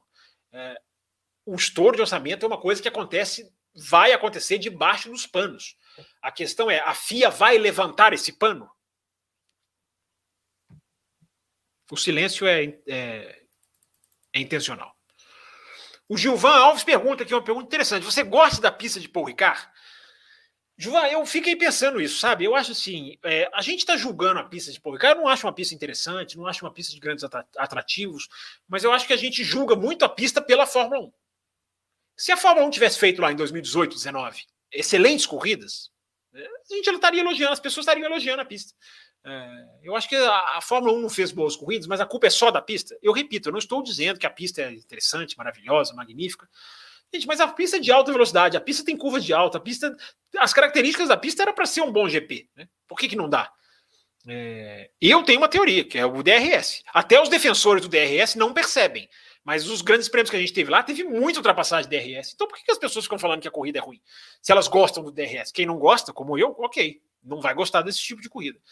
Mas a pergunta é muito boa, Gilvan. Eu acho que a pista poderia ter um traçado diferente, como sugeriu aqui um ouvinte no comecinho da live. É, poderiam se tentar uma coisa assim. É, mas eu acho que, enfim, eu acho que a gente tem muito essa imagem de que né, a corrida foi ruim, então a pista é ruim. E nem sempre é assim. É, mas não vou sentir falta, não. Não vou sentir falta de Manicus, não. De, de, desculpa. Manicus eu até sinto. É, acho que era uma pista bem mais legal do que Paul Ricard. Mas não, não, vou, não vou sentir falta. Não tem pistas melhores para entrar. Miami, cara, que acabou de entrar, é para mim é muito melhor. Muito melhor. É, eu só estou fazendo uma reflexão, Gilvan, baseado na sua boa pergunta, é, de que por que, que a gente detesta tanto, as pessoas detestam tanto o autódromo. Né? Depois da França, nós vamos para a Hungria, que eu sempre digo, é uma pista muito subestimada. É, pelo menos um trecho muito desvalorizado. Tudo bem, ah, a pista é subestimada, mas a pista não é grandes coisas no geral. Ok, não é. Mas o conjunto das curvas 2, 1, 2, 3 e 4 é um dos conjuntos mais sensacionais que a Fórmula 1 passa. É um dos pontos de ultrapassagem mais sensacionais que a Fórmula 1 enxerga, que a Fórmula 1 vê como ação na pista. É, Quantas pessoas enxergam isso e quantas pessoas ficam batendo no ai, pista travada, pista onde não se ultrapassa? Não, é uma pista difícil. É uma pista difícil de ultrapassagem, mas não é uma pista impossível. É uma pista que tem um trecho muito valioso. Depois, ok, depois ela cai em termos de competitividade. Mas é, é para se pensar, Gilvan, é para se pensar essa questão de o que, que faz uma pista ser boa? É só a corrida de Fórmula 1? Por que, que o Ricardo não é boa? Porra, cara, tem curvas de alta, curvas legais, curvas bacanas retas grandes. Ah, se tirasse a chicane, ok, se tirasse a chicane seria melhor? Seria, mas ia mudar tanto assim. É, enfim, você vai colocar uma super reta lá e com DRS, a chicane vai ajudar o quê? Tirar a chicane vai ajudar o quê? É, eu gosto de quebrar essas, essas reflexões assim, né, Gilvan? Obrigado pela sua pergunta. A Camila Reis do Amaral, nossa apoiadora, está aqui. É, tem chance de melhor performance com esse asfalto liso e as, e as, atualizações? A Mercedes tem muita chance, Camila. São os dois trunfos da Mercedes: é o asfalto liso, as curvas de alta. O calor até pode ajudar, se a questão do side pod, que não existe refrigeração do motor, não, compli não complicar, pode ser que ajude a Mercedes na questão dos pneus. Mas enfim, vamos ver, cara, vamos ver que ponto vai chegar o asfalto, né? É, teoricamente, pode. Essas duas coisas que você perguntou podem ajudar, Camila, mas Cravar, meu amigo, cravar não cravo, não, meu amigo, minha amiga. É...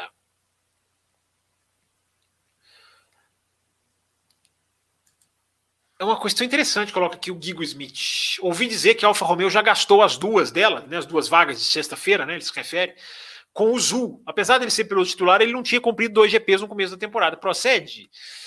É uma boa pergunta, o, o Guigo. É uma pergunta para se pensar. Não sei se ela, se o titular conta. Não sei se o titular conta, porque ele é titular. A ideia é pôr um reserva, um jovem piloto reserva.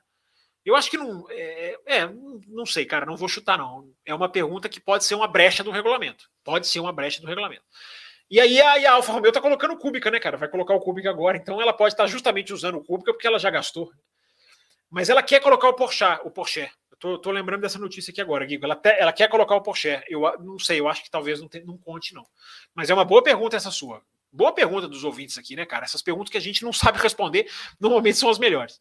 É, boa pergunta, Guigo. Vamos, vamos, ficar de olho. Se tiver mais informação sobre isso, a gente traz aqui, eu coloco lá no Twitter.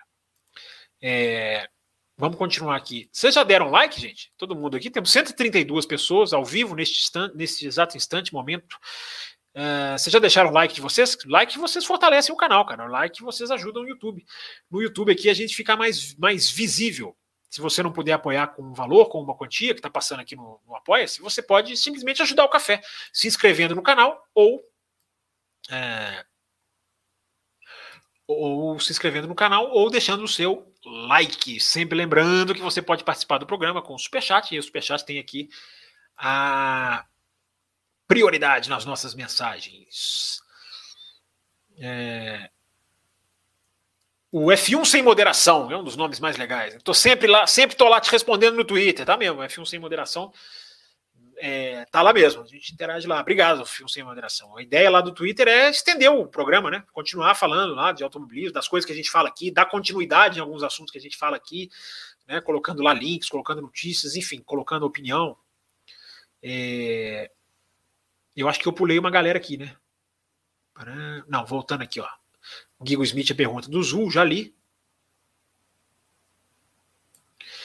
o Marcelo Davi fala uma coisa interessante, que eu já meio que esbarrei nisso também em outras edições. Acho que há um gap enorme da Red Bull e Ferrari para Mercedes. Esse hype está exagerado. Bonito, bonito esse inglês, viu, Marcelo Davi? Muito bonito. É, eu já falei mais ou menos disso, né? Eu acho que o carro da Mercedes é mais ou menos isso aí. Pode melhorar, pode fazer uma ótima corrida na França. Não acredito que vai brigar pela vitória em, ritmo puro. Pode brigar pela vitória, como brigou em Silverstone. Se um carro quebra, o outro tem um problema, tem uma, uma estratégia maluca, um safety car. Ok, nem precisa ser uma estratégia tão maluca. Às vezes um safety car já coloca ali numa condição favorável. Pode, a Mercedes pode vencer na França. Agora, ter carro para chegar na Mercedes e Ferrari, na Ferrari Red Bull, eu concordo aqui com você, Marcelo. Acho que acho muito difícil porque o, o, o, a distância, gap, como diz você, não é pequena. É, Vamos continuar aqui. Momento da Mercedes, o F1 sem moderação. Viu o Hamilton entrevista. Ah, o negócio da janela aqui, o Marcelo Davi até fala. Viu o Hamilton na entrevista falando que o W12 tinha uma janela de funcionamento muito difícil de ser encontrada. Acho que o W13 também, né? Que é o atual, né, o Marcelo? Mas é isso aí. É... Valeu aí pela informação. O Cleiton fala que a Indy tem corrida com até 32 carros. É, 33, né, Cleiton? As 500 milhas tem 33. Hum, Venâncio Delgado ajudando o canal aqui, ó. Galera, tem mais gente na live do que like. Acerta o like. Garela. É, o, o, o Venâncio, mas o. Nunca tem o número de likes que é. Deixa eu ver se eu consigo acessar aqui. Nunca tem o número de likes que é o número de pessoas. Tem gente que não gosta de dar like. Tem, temos que respeitar. Agora, se a pessoa não dá só por preguiça, aí é triste, hein? Só descer o mousezinho e clicar no like. Só. Hum, você só tem que mexer o dedinho, não dói nada. Mas se não achou que é para dar like, ok, a gente entende. É, espero que seja preguiça. O Paulo Jesus Guimarães Barroso, que está sempre aqui com a gente também. É, boa noite, Fábio Campos. A degradação dos pneus da Red Bull já pode ser uma modificação do assoalho devido às novas diretrizes da FIA? Você sabe algo sobre o assunto? Eu acho que não, Paulo, porque na Áustria não era obrigatório. Não era obrigatório. E, é, e, normalmente não é uma mudança de assoalho que faz você desgastar o pneu. É uma, é uma questão muito mais de suspensão, as asas. Né? Você colocando mais asa, você poupa o pneu, porque a força aerodinâmica faz o trabalho que sem ela a borracha tem que fazer.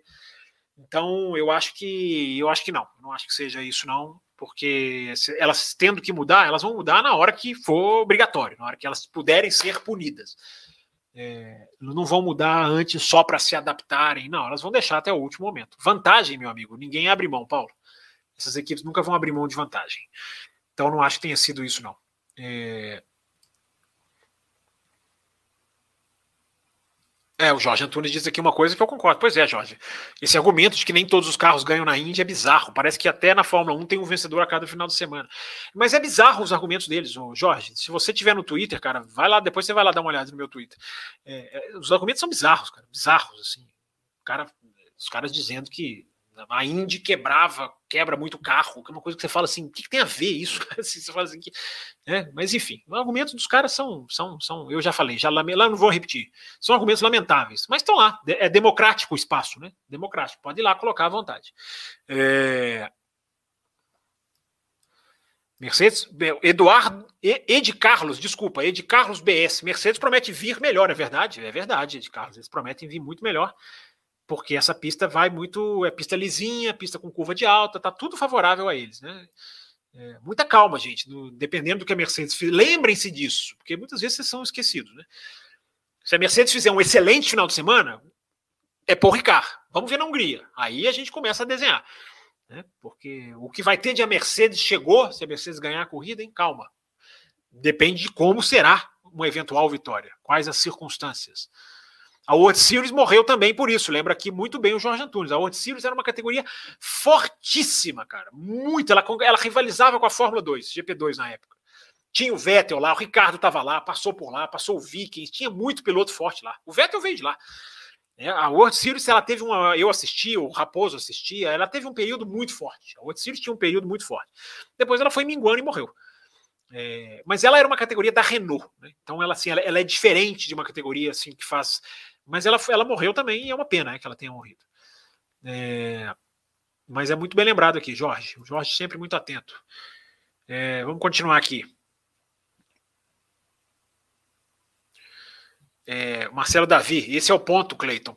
porque se subir todo campeão anual, as carreiras longevas e o grid enxuto entram em conflito. Pois é, um grid maior permite que o fluxo seja mais bem feito.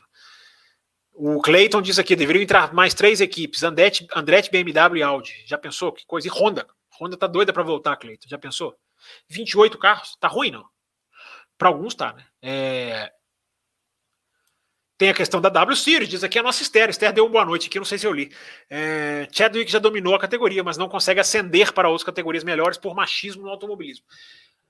Olha, Esther, eu não sei se é exatamente machismo no automobilismo. Eu acho que isso, isso existe, claro que isso existe, isso é uma coisa que a gente tem que discutir. Agora, você tem que pensar, Esther, que uma mulher é hoje uma enorme ferramenta de marketing para qualquer equipe que, que a, tiver.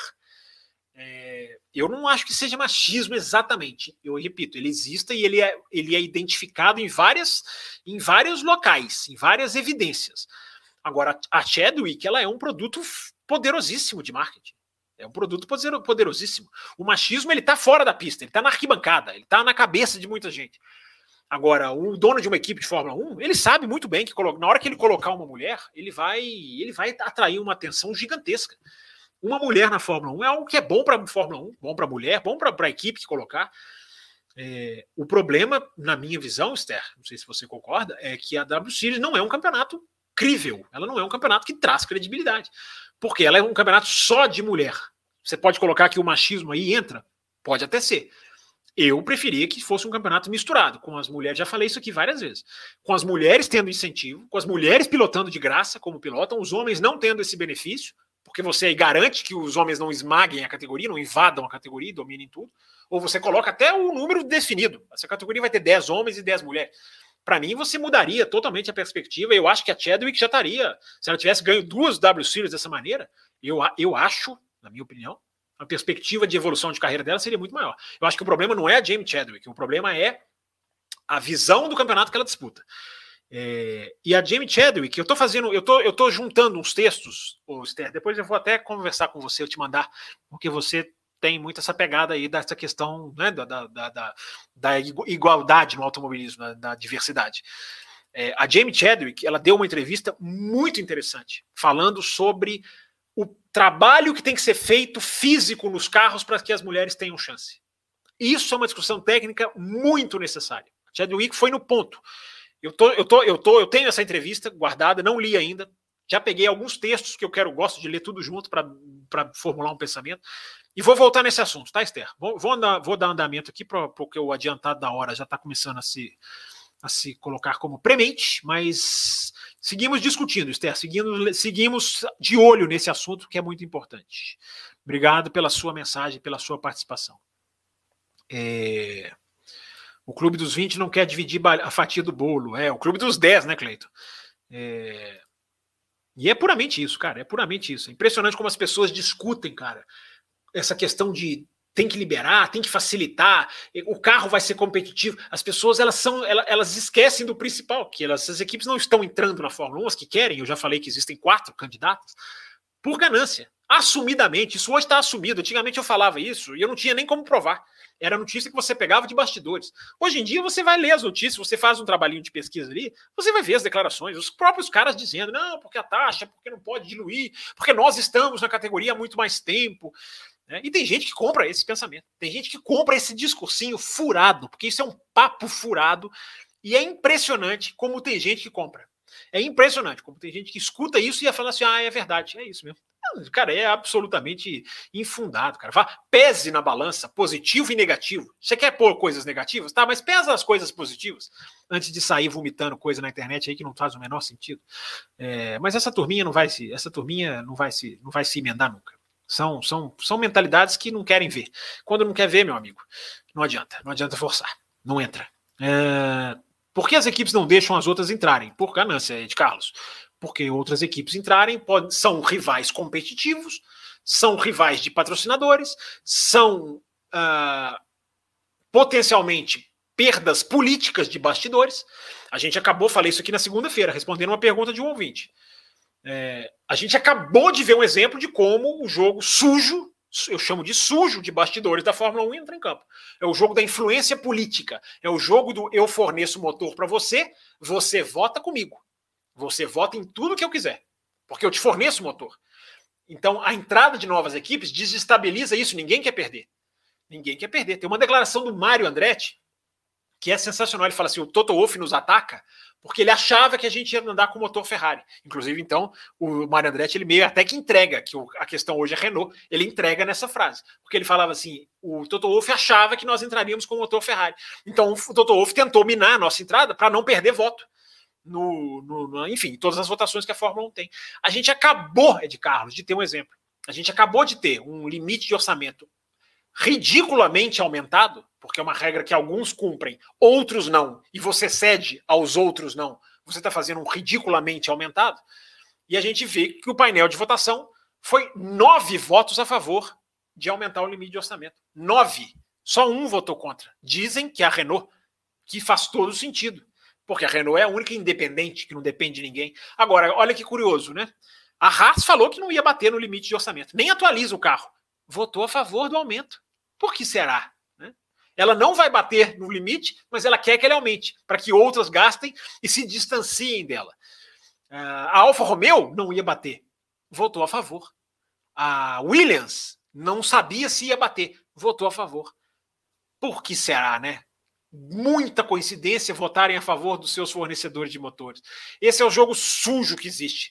Muito em breve, Ed Carlos, eu vou republicar uma carta do Ross Brown, escrita em janeiro ou fevereiro, antes da Fórmula 1 começar, muito em breve, é porque eu estou lendo e tirando alguns trechos para formular alguns, algumas, algumas análises. Muito em breve eu vou republicar, quem quiser procurar, está no site da McLaren. Mas eu vou republicar para facilitar para as pessoas, já que é de muitos meses atrás, seis meses atrás, eu vou republicar a carta do Ross Brown em que ele diz tudo isso o jogo sujo de bastidores, as equipes que votam contra elas próprias, os interesses de equipes que não deixam a Fórmula 1 crescer, o Zac Brown fala tudo isso. Mas não. Mas tem gente que acha que o discursinho deles para as assessorias de imprensa é, é, o discursinho da verdade. Gente, cada um enxerga a Fórmula 1 como quer. É, mas tá aí, de Carlos, tá aí. É, é, briga política, é taxa, eles não querem ganhar 1,8 é, é, milhões a menos. Eles já faturam, eles já faturam 80 vezes mais do que isso, mas eles não querem ganhar 1,8 a menos porque eles teriam que dividir com o Andretti. Né? Eles não querem fazer o que eles fizeram com a Haas. É, a Haas entrou, ela não teve bônus por dois anos. É, é, é, é, injusto? Pode até ser. É bem melhor do que a taxa de 200 milhões? É bem melhor do que a taxa de 200 milhões. Você pode deixar.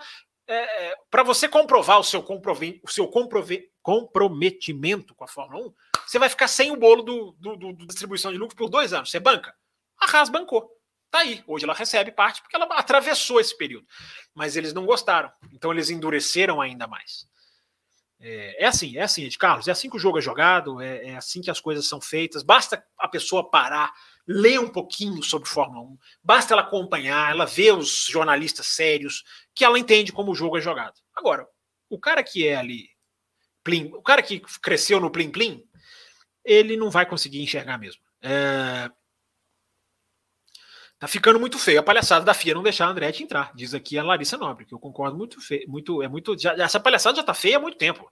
Só da FIA não ter pego o Andretti pelo braço e falado vem, vem enriquecer meu campeonato, vem aumentar o meu grid, vem me, me vem me inserir mais ainda nos Estados Unidos. Aliás, a FIA que papelão, hein, cara. Cancelaram as sprints, hein? Cancelaram três sprints, vão manter só três, vetaram a, a, o aumento para seis, independente se você gosta ou não da sprint. A sprint é um grande negócio para televisão, para os circuitos, para quem vende ingresso, para os patrocinadores, para grana. E a FIA, meu Deus, hein, gente? Esse Ben Sulaim, que coisa decepcionante esse cidadão, hein, cara? Que cidadãozinho decepcionante esse Ben Sulaim. Que mais um, né? Mais um. Nós estamos vendo começar mais uma administração da FIA absolutamente é, absolutamente não, porque tem as coisas certas né, como o limite de pista, estão fazendo as coisas certas ali, mas com uma mesquinharia que nem Jean Todt tinha. A gente fala sobre isso mais para frente. Vamos correr, uma hora e 24 de programa, vamos embora. É... Então daqui a pouco o Raposo chega chutando tudo aqui. É... Tudo conspira para um desempenho muito bom da Mercedes, diz aqui o F1 sem moderação. Características, temperaturas, confiabilidade. Isso aí, boa, boa análise. É... Vamos lá, um superchat que chegou. Não, não chegou não. Quer dizer, não sei se chegou. Peraí. É... Será que o motivo do Lawrence querer interferir tanto na Aston Martin, pergunta aqui a comatora, é para ainda manter o filho na vaga sem muitos percalços para atrapalhar? É... Ah, comatora, o cara é dono da equipe. Ele, dono da equipe, ele, ele põe o filho dele lá. Ele vai interferir na equipe por causa disso? Ele já interferiu. Na hora que ele põe o filho dele lá e força o filho dele lá. É, é entendeu? Para que, que ele vai? Para que, que ele vai? o que mais ele tem a provar para as pessoas? É... O Marcelo Davi falando do Rubinho aqui, sofrendo com os freios na Brown. Por que você está dizendo isso aqui? O, o, Tem alguma conversa aqui que eu perdi? Enfim, quero, quero ver, quero saber a razão dessa mensagem aqui, que é uma discussão interessante também. É... o Bruno Mike. Falta o superchat, galera. Eu não tenho cartão. o Bruno, arruma um cartão para você, rapaz. Que isso, ora. É... É União Ciclística Internacional, diz aqui o Guilherme Burger. É, eu acho que é isso mesmo, Guilherme. Obrigado, cara. Olha, olha que legal, cara. Olha que os ouvintes atentos, é, ligados aqui, contribuindo com a, as informações certinhas. Eu acho que é isso mesmo. Obrigado, o, o Guilherme Burger. O Burger. É, Bruno Ferraz, grande dilema. Se eu assistir ao vivo, perco o meu podcast do trânsito pela manhã. Reouça, Breno Ferraz. Reouça. Às vezes você pega ali uma coisinha que você não prestou atenção, que às vezes não deu para sacar ali, ou você tem uma ideia de uma mensagem para enviar. Reouça, como não? É... O Renato Mota Leão, não acho o Ricardo piloto de uma equipe só. Andou muito bem na Renault em 2020. Ele andou bem na Renault em 2020. Ele só, ele foi a minha, a minha, o meu questionamento é, Renato, é que ele foi um super piloto na Red Bull. Será que ele é um super piloto de uma equipe só? É só uma pergunta. Não, não tenho, não, não darei a resposta por enquanto. Ainda estou, ainda estou confabulando aqui. O Felipe Santana deu boa noite aqui, chegou a, a, a um pouquinho antes aqui da, da virada aqui da hora da nossa live. É, o João Menezes posso, pode responder uma pergunta particular? Posso, posso, posso respondo todas as perguntas de vocês, João Menezes. Como você começou a se interessar por Fórmula 1 e quais canais internacionais você frequentemente acessa? É, eu comecei a me interessar por Fórmula 1 como muitos menininhos começaram na infância, né, brincando de carrinhos no chão da sala, brincando de pistas, né, colecionando os carrinhos de Fórmula 1 que eu não me lembro onde vinham, uns carrinhos de plástico, tinha algum produto que você comprava e aí você colecionava os carrinhos, aí eu colecionei uma, uma equipe inteira, e, e, muito por influência do meu pai, né? O meu pai assistia Fórmula 1 domingo de manhã, aí você vai ali, né? Senta ali com o seu pai para assistir. Quantos de vocês não passaram por isso, né? É, é, e aí você acaba gostando. Então foi, foi, foi assim, foi, uma, foi, foi, foi normal assim a minha, a minha chegada ao automobilismo. Né? Foi, foi, foi básica, foi padrão. É, e aí fui assistindo mais e mais e e aí foi me interessando. Estudei jornalismo para trabalhar com automobilismo, inclusive. É... E aí, outra pergunta que ele faz aqui: ah, quais canais internacionais você frequentemente acessa? É, os dois de língua inglesa, o João. É, até porque os outros eu teria muito mais dificuldade, né? O, o, a Sky Sports da Inglaterra, que eu acompanho desde a primeira transmissão do canal, em 2012, no Grande Prêmio da Austrália de 2012, acompanhei todas as transmissões do canal, todos os finais de semana, tirando aqueles em que eu estava na pista, evidentemente. Alguns eu até voltei a assistir de novo a transmissão deles, mas enfim. É, as corridas que eu não estava na pista eu acompanhei todas e, a, e assisto muito o canal 4 também, que é o canal inglês que transmite a Fórmula 1 em VT na noite da Inglaterra. Né? A Sky Sports transmite ao vivo e o canal 4, que é um canal aberto. É, Sky Sports é um canal fechado, caro, pago caro, e o, o, canal 4 é um canal aberto, mas ele não transmite ao vivo. Só o Grande Prêmio da Inglaterra ele transmite ao vivo. E tem uma equipe muito legal também, com David Coulter, com Mark Webber, é, com Alex Jakes, que é um narrador que eu acho muito interessante, um bom narrador. É, e tem uma cobertura muito legal. Mesmo eles transmitindo o VT das provas, eles mandam a equipe completa para a pista, eles fazem reportagens especiais, então é uma transmissão muito muito enriquecedora também. Recomendo para quem puder assistir. É, obrigado pela pergunta, João Menezes. Perguntas particulares. a gente responde, a gente responde tudo aqui. Além da velocidade, sem restrições. É, aquela pergunta do Ed Carlos eu já respondi, né? Se a Mercedes promete vir melhor. Cheguei tarde, mas cheguei, diz aqui o Gorru, que é apoiador nosso, né? Não perco, não perco love de quinta por nada. Eu não vou brincar com esse seu erro de português, não, hein? O, o love de quinta é outra coisa. Mas você quis dizer live, brincadeiras à parte, conteúdo top, já deixei meu like. Obrigado, Gorru, obrigado por ser um membro do nosso canal, obrigado por estar sempre aí. É, membro atuante. É... Marcelo Davi diz aqui: os engenheiros da Mercedes disseram que a atualização que vai trazer mais performance não será visível. Tem isso também, né? Tem isso também. Estou preocupada com o motor da Ferrari, diz aqui a Larissa Nobre. É... O Leandro Fen quer que a Red Bull exploda. Explodir é um pouco demais, hein, Leandro? Calma. É... O Paulo Jesus. É... Se Red Bull e Ferrari derem problemas, qual a chance real de outras equipes além da Mercedes? Qual seria a mais próxima da vitória? Ah, muito difícil saber como que vai desenvolver isso numa corrida, né, Paulo? Mas a Alpine, hoje a Alpine é a quarta, né? Hoje, hoje, hoje, hoje, baseado ali Áustria e Inglaterra, né? Mais recentes, a Alpine é mais rápido que a McLaren, enfim. Já pensou a Alpine ganha na França, gente? Que legal que seria. O Ocon ganhou na Hungria, né? 2021, não foi? É, mas corrida maluquíssima, né? É isso que, isso que eu tô dizendo. Corrida tem que acontecer muita coisa para que a gente possa ver outras equipes brigando. Quem será vítima no quesito confiabilidade? Pergunta aqui o Hugo. Aí é futurologia, Hugo, não sei. É... Wilson Neto manda aqui a pergunta. O conceito de sidepods menores da Mercedes poderia significar uma vantagem em relação ao peso, assim podendo usar peças mais robustas no motor a combustão? É uma teoria, Wilson, é uma teoria que não é errada, não. Agora, assim, não é uma informação que eu tenha. É, como você pergunta, poderia, né? A palavrinha que você deixa claro aqui, poderia, poderia significar uma vantagem em relação ao peso. Agora, é, eu, se, se, se, isso significa uma vantagem em relação ao peso, Wilson, não quer dizer que esse peso é compensado em outros lugares, porque todos os carros estão brigando para chegar no peso mínimo. Então, se isso é uma vantagem de peso, ponto final. É, as peças mais robustas no motor a combustão, a combustão é, é, meio que a contramão do que a Fórmula 1 vai hoje. Né? Todo o trabalho de pesquisa da Fórmula 1 é para colocar peças mais leves no motor.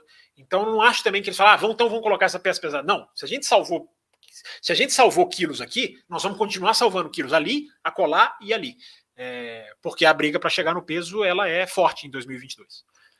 É, deixa eu servir aqui o meu líquido, minha bebidinha, porque vocês estão falando demais. Uma hora e 32, caminhando para o final, hein, gente? Perguntas encerradas às 23 e 25 tá? Perguntas até 23 e 25 a gente lê, depois a gente fecha para dar tempo, ok?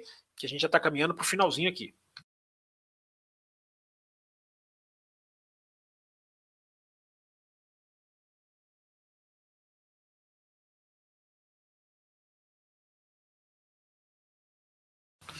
Márcio Shibazaki chegando aqui, atrasado. Mas enfim, nós também atrasamos, viu, Shibazaki? É... O Henrique Costa Lima. Obrigado, Henrique, pela sua, pela sua pergunta, pela sua participação. É... Spa vai mesmo sair do calendário no próximo ano? É... Não é uma certeza, mas é uma chance, Henrique, é uma grande chance. Dependendo do que for acontecer com a China, dependendo do que acontecer com a África do Sul, que é uma grande incógnita, e a Fórmula 1 quer muito correr na África do Sul, mesmo com uma série de problemas tem muito problema pra, na África do Sul para entrar, mas a Fórmula 1 poucas vezes quis tanto uma corrida, talvez só nessas corridas dos Estados Unidos, porque a Fórmula 1 quer a África do Sul para poder dizer: corremos em todos os continentes do mundo. somos, we are, we race as one. É, não tenham dúvida disso. Não tenham dúvida de que a publicidade nesse sentido, se fechar a África do Sul, vai ser essa.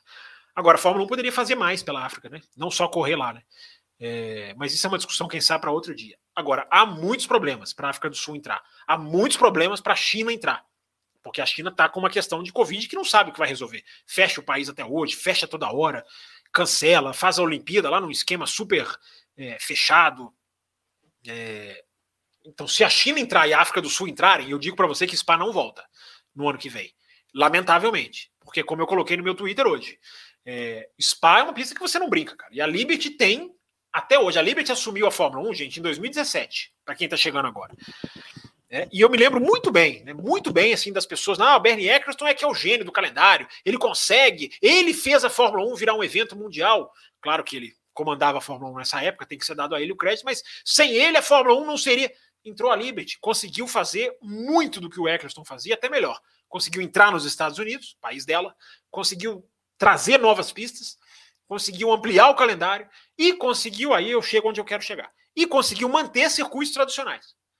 A, a Liberty não limou nenhum circuito tradicional. Nenhum. Até agora. Em cinco anos de administração. Spa faria com que ela cruzasse uma fronteira. Eu acho que se ela eliminar Paul Ricard, ninguém vai reclamar. Mas Spa é diferente. É diferente. Aí ela já passa a ter uma visão sobre ela mais de, digamos assim, é, gananciosa, porque estão entrando pistas, e se começarem a sair circuitos tradicionais, é, ela vai ser questionada. E merecidamente questionada. E devidamente questionada. não estou nem falando que é por mim, não. É, por muita gente. Cuidado, tirar spa, eu acho que é uma coisa que tem que ser muito bem pensada. Há pistas que têm uh, alma. Alma. Spa tem alma. E quando eu digo uma pista tem alma, gente, eu não estou nem falando lá da pista em si, não. Eu estou falando que o torcedor na televisão liga a televisão ali para ver, ele se empolga para ver aquilo ali. Ele, se, ele é motivado para assistir corridas em certas pistas. É, é uma linha complexa de se cruzar. A pista de Interlagos, pergunta o Ed. Ed Carlos faz umas perguntas legais também. A pista de Interlagos precisa de modernização? Os carros estão muito grandes e rápidos.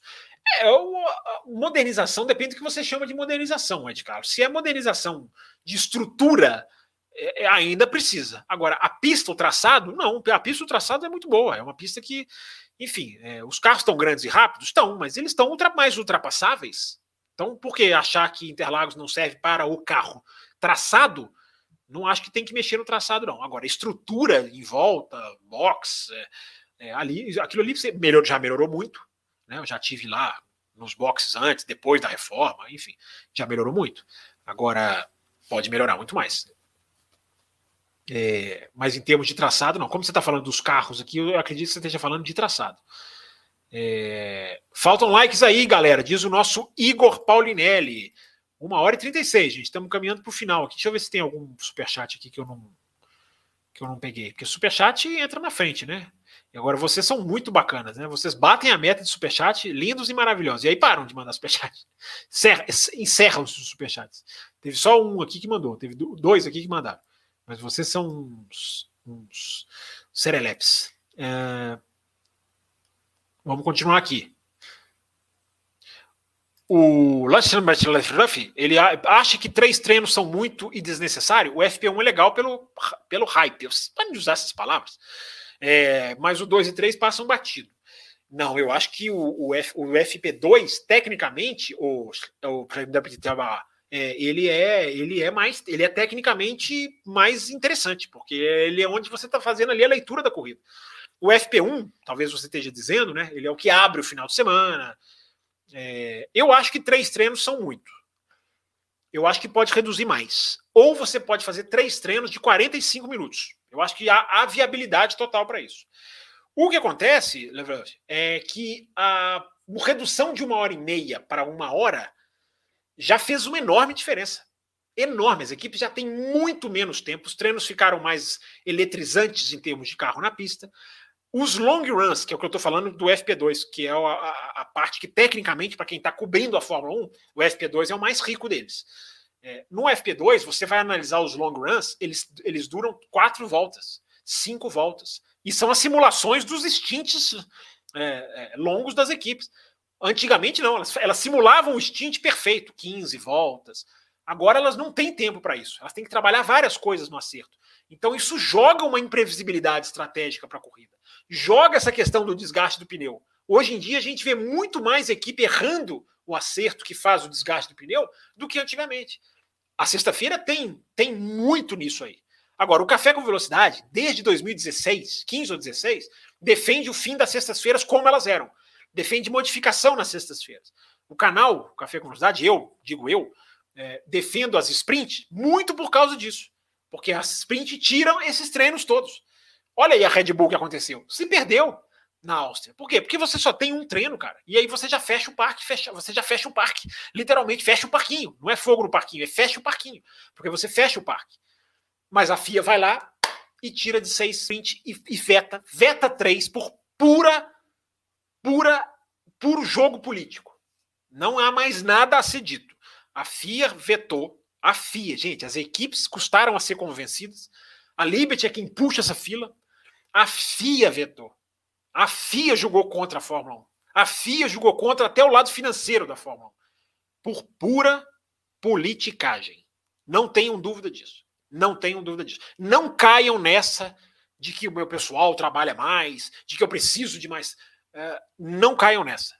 Tá? Nós estamos falando da Federação Internacional de Automobilismo regendo o maior campeonato de corridas do planeta. Falta de material humano não é desculpa, porque é coisa que se resolve se for um problema. Não caiam nessa. A FIA tirou as sprints. Nós vamos ter três independente se você gosta das sprints ou não. É igual o que eu falo do Halo, que muita gente não entende, até hoje não entende. Não é a questão do equipamento em si. A questão é como ele foi feito, como ele foi empurrado. Hoje ele está aí fazendo a sua função. Ninguém nunca teve dúvida disso. É, é o modo como as coisas são feitas. Há modos de se fazer as coisas. Embora o Halo seja uma causa nobre e, de, e destruir as sprints não seja uma causa nobre. Assunto para mais edições do Café com Velocidade. É, obrigado pela sua pergunta, X maravilhoso. É, é a única coisa assim que eu sei ler o seu nome. É, Mercedes já está trabalhando no carro de 2023, na opinião aqui do Major. É isso aí, Major. Talvez esteja mesmo, mas enfim. É... Não, trabalhando no carro, todas estão, Major. Talvez você te... eu acho que você está querendo dizer aqui focando, né? Não sei. Não sei se focando já estão. Agora, trabalhando, nós estamos em julho trabalhando no carro de 2023 já estão todos. Ainda no túnel de vento, ainda na prancheta, no computador, mas já é trabalhar no carro. É... O Ivan Arantes perguntou: o P nova da Mercedes? É, não sei, Ivan, não tenho essa informação, não. É, pode ser. É... Amanhã na transmissão o cara já começa, a Mercedes chegou. É verdade, Sebastião Vettel. Entendi o que você quis dizer. É verdade. É, se bobear, é verdade. Né? É... O PBO, PBO, que é ouvinte lá também no Loucos para Automobilismo. Boa noite, Fábio. Rumores no paddock sobre a troca de Vettel e Ricardo. Sabe algo sobre? É, o Vettel foi perguntado hoje, né? Hoje teve a, a, entrevista dos pilotos. O Vettel foi perguntado sobre uma possível conversa com a McLaren. É a única informação que eu pesquei. Eu propus aqui no programa passado, além da velocidade da quinta passada, que era o foco principal, a temática principal do programa, era Daniel Ricardo McLaren, candidatos, os pilotos possíveis. Quem não ouviu, é só clicar ali no, no Além da Velocidade de semana passada.